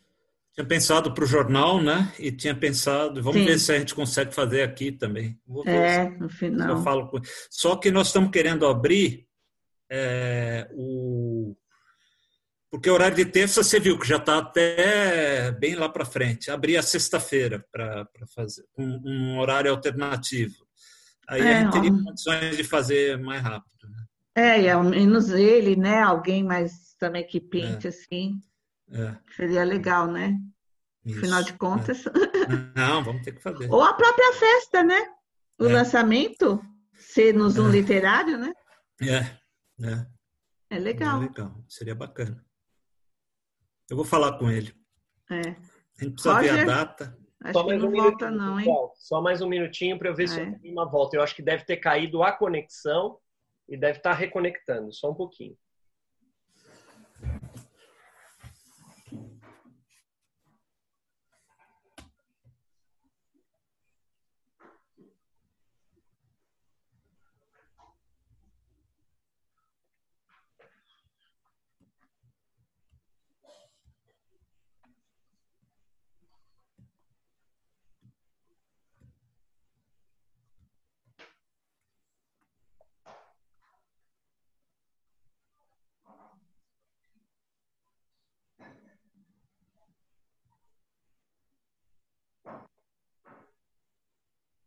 Nada dele? Ah, que Não. pena, que pena, que pena, que pena. Eu vou ligar.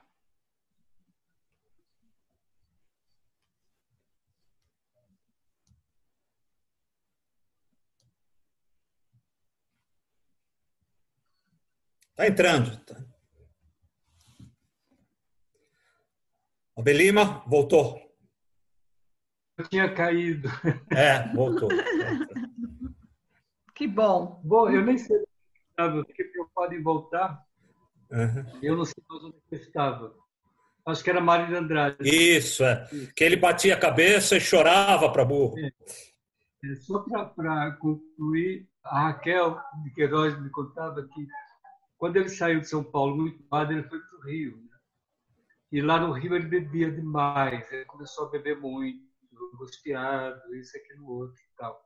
A missa folclórica ele deixou nas mãos do Luiz Sala, ele pediu que fizessem isso, e o Luiz Sala realmente fez, e fez um trabalho bem interessante, importante.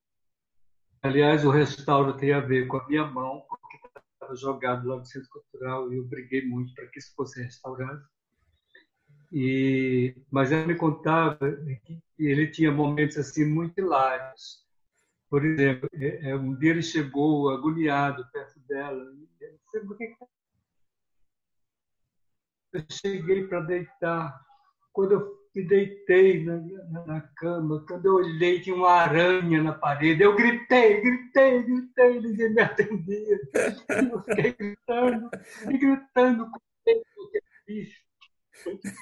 É claro que devia ter exageros e, e tal, né? mas, mas ele tinha momentos assim muito interessantes. Aliás, era uma figura que eu adoraria tê-lo conhecido e eu acho que ia me dar muito bem. Ele gostava muito de jovens. Então, uhum. É. Por isso a sua paixão pelo Fernando Sabino. Né? É.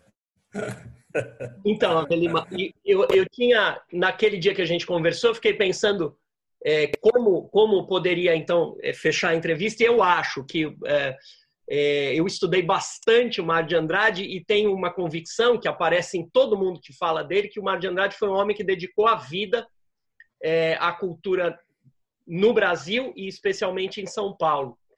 E eu tenho a impressão de que você passou muito perto aí dele, né? Quer dizer, trabalhou lá na casa dele. Depois o, o, o congresso da UBE, que foi organizado pelo Mário de Andrade, o primeiro, o segundo depois teve a sua participação. E para mim, eu, eu quero me despedir, depois o Ricardo fecha a entrevista, dizendo que eu acho que é, você é desses homens, né? Que dedicaram a sua vida à cultura no Brasil e especialmente ao UBE e a gente deve muito a você. Então, muito obrigado, Avelima. Muito obrigado por ter é, é, por estar aqui com a gente. É uma alegria para todos nós ter você aqui. Eu que agradeço a ideia de ter me convidado. E eu acho que a gente fez um pouquinho. Eu acho que se todo mundo fizer um pouquinho, as coisas é, vão bem. E, e, eu acho o seguinte: é, a UBE foi um grande esteio e e, e, acho que as pessoas podiam voltar com força para a OBE. Então, quem estiver me assistindo, procure entender melhor da OBE, a importância. Ela tem uma história que foi contada aos pedaços, mas que alguém precisa contar essa história toda de, da OBE. A OBE tem uma importância assim fundamental, fundamental. É tanto que quando eu cheguei é, Rogério, né? Eu fui, eu fui é, ser apresentado à União de Escritores de lá, porque alguém disse você é escritor, então você vai. E eu tinha levado uma cartinha da UBE comigo, dizendo que eu era, quem eu era e tal, assim, mas o quê? Você sabe que aquilo foi uma importância tão grande, porque a União de Escritores da União Soviética era, era de importância fundamental lá na, na, na União Soviética, e um representante de uma entidade é, semelhante, né, brasileira, tal, não sei o quê, precisava ter respeito e respaldo. Então, o que acontecia? Os escritores têm Peredelkino, é uma região próxima de Moscou, onde só moram os escritores. O Boris morou lá muito tempo e tem um cemitério onde eles são enterrados também, os escritores. Peredelk, né? é um, um momento de paz. Eu, às vezes eu ia nas reuniões lá exatamente por isso, por ser da União Brasileira de Escritores. Então eu ia e, e ouvia toda e tal e me deliciava sabendo que ali grandes escritores russos passaram e alguns foram enterrados então, naquelas gramas que eu pisava, eles também pisaram, isso aí foi muito interessante. Quando eu voltei e contei para o BE, foi como se não tivesse contado nada. Então, porque o pessoal também não, não, Tem gente que não dá valor para essas coisas, mas eu acho que foi um momento importante. E o fato de ter sido um representante da UBE lá na União Soviética foi importante para mim, é, é, tanto que uma noite em que 7 de novembro é a data da União Soviética, é aquele desfile todo na Praça Vermelha e tal, não sei o quê. É, a Revolução Russa começa. É outubro, chama Revolução de Outubro, mas com o calendário dá novembro, né? 7 de novembro. E naquela noite, o Salomão Malina estava lá em Moscou e, e teria um encontro com o Gorbachev. E ele, quando chegou em Moscou, assim, Lima, o Malina não tinha uma mão direita, porque ele era sapador na época do exército e num congresso clandestino do Partido Comunista plantaram uma bomba e ele foi desativar essa bomba e por algum motivo, ela explodiu e ele perdeu a mão. Então, ele não escrevia. Então, quando eu cheguei, ele chegou lá, ele me procurou. Eu vinha ele e o Geraldão, comunista famoso, histórico lá do Rio de Janeiro, disse assim, você é, é, da minha delegação, você é da delegação brasileira, então sou eu, você e Geraldão. Então, nessa noite do 7 de, de novembro, nós fomos recebidos pelo Gorbachev. Agora, veja que, que, como é o cerimonial. É evidente que ele não sabia da gente, mas existe um cerimonial para isso. Quando ele foi apertar minha mão, é, ele falou em russo e eu entendi. Os outros não entenderam, eu tive que traduzir. Ele disse: Eu sei de sua atuação como escritor na União Brasileira de Escritores. Gorbachev falou isso. Então, para nós é um prazer muito grande que você esteja aqui e espero que sua estada aqui na União Soviética seja de, de aprendizado e, seja importante para sua vida. Isso. Ricardo, você fecha. É mais um, é mais Bom, um momento da.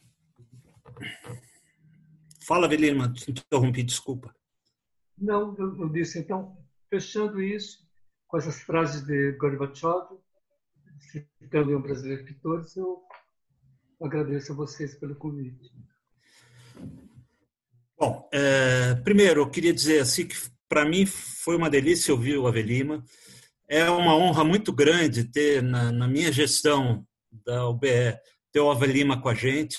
É um, ele sabe o, o quanto eu é, eu prezo saber que ele está junto com a gente na, na, na diretoria, no conselho, estamos juntos na UBE e a presença do, do, do, do Avelima eu acho que dá um brilho muito grande para essa gestão.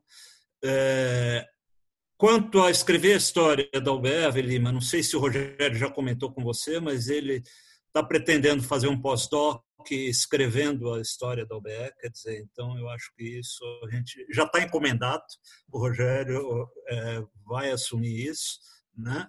E, e mais uma vez agradecer a presença de, de todo mundo aqui, eu tenho certeza que é, hoje rolou aqui é, humor, a gente riu, a gente se emocionou, e é sempre assim com a Avelima. A Avelima é um cara é, que provoca isso na gente. É, emoção, é, alegria, é, é, um grande cara. Obrigado, viu, Avelima? Obrigado a presença de todos vocês.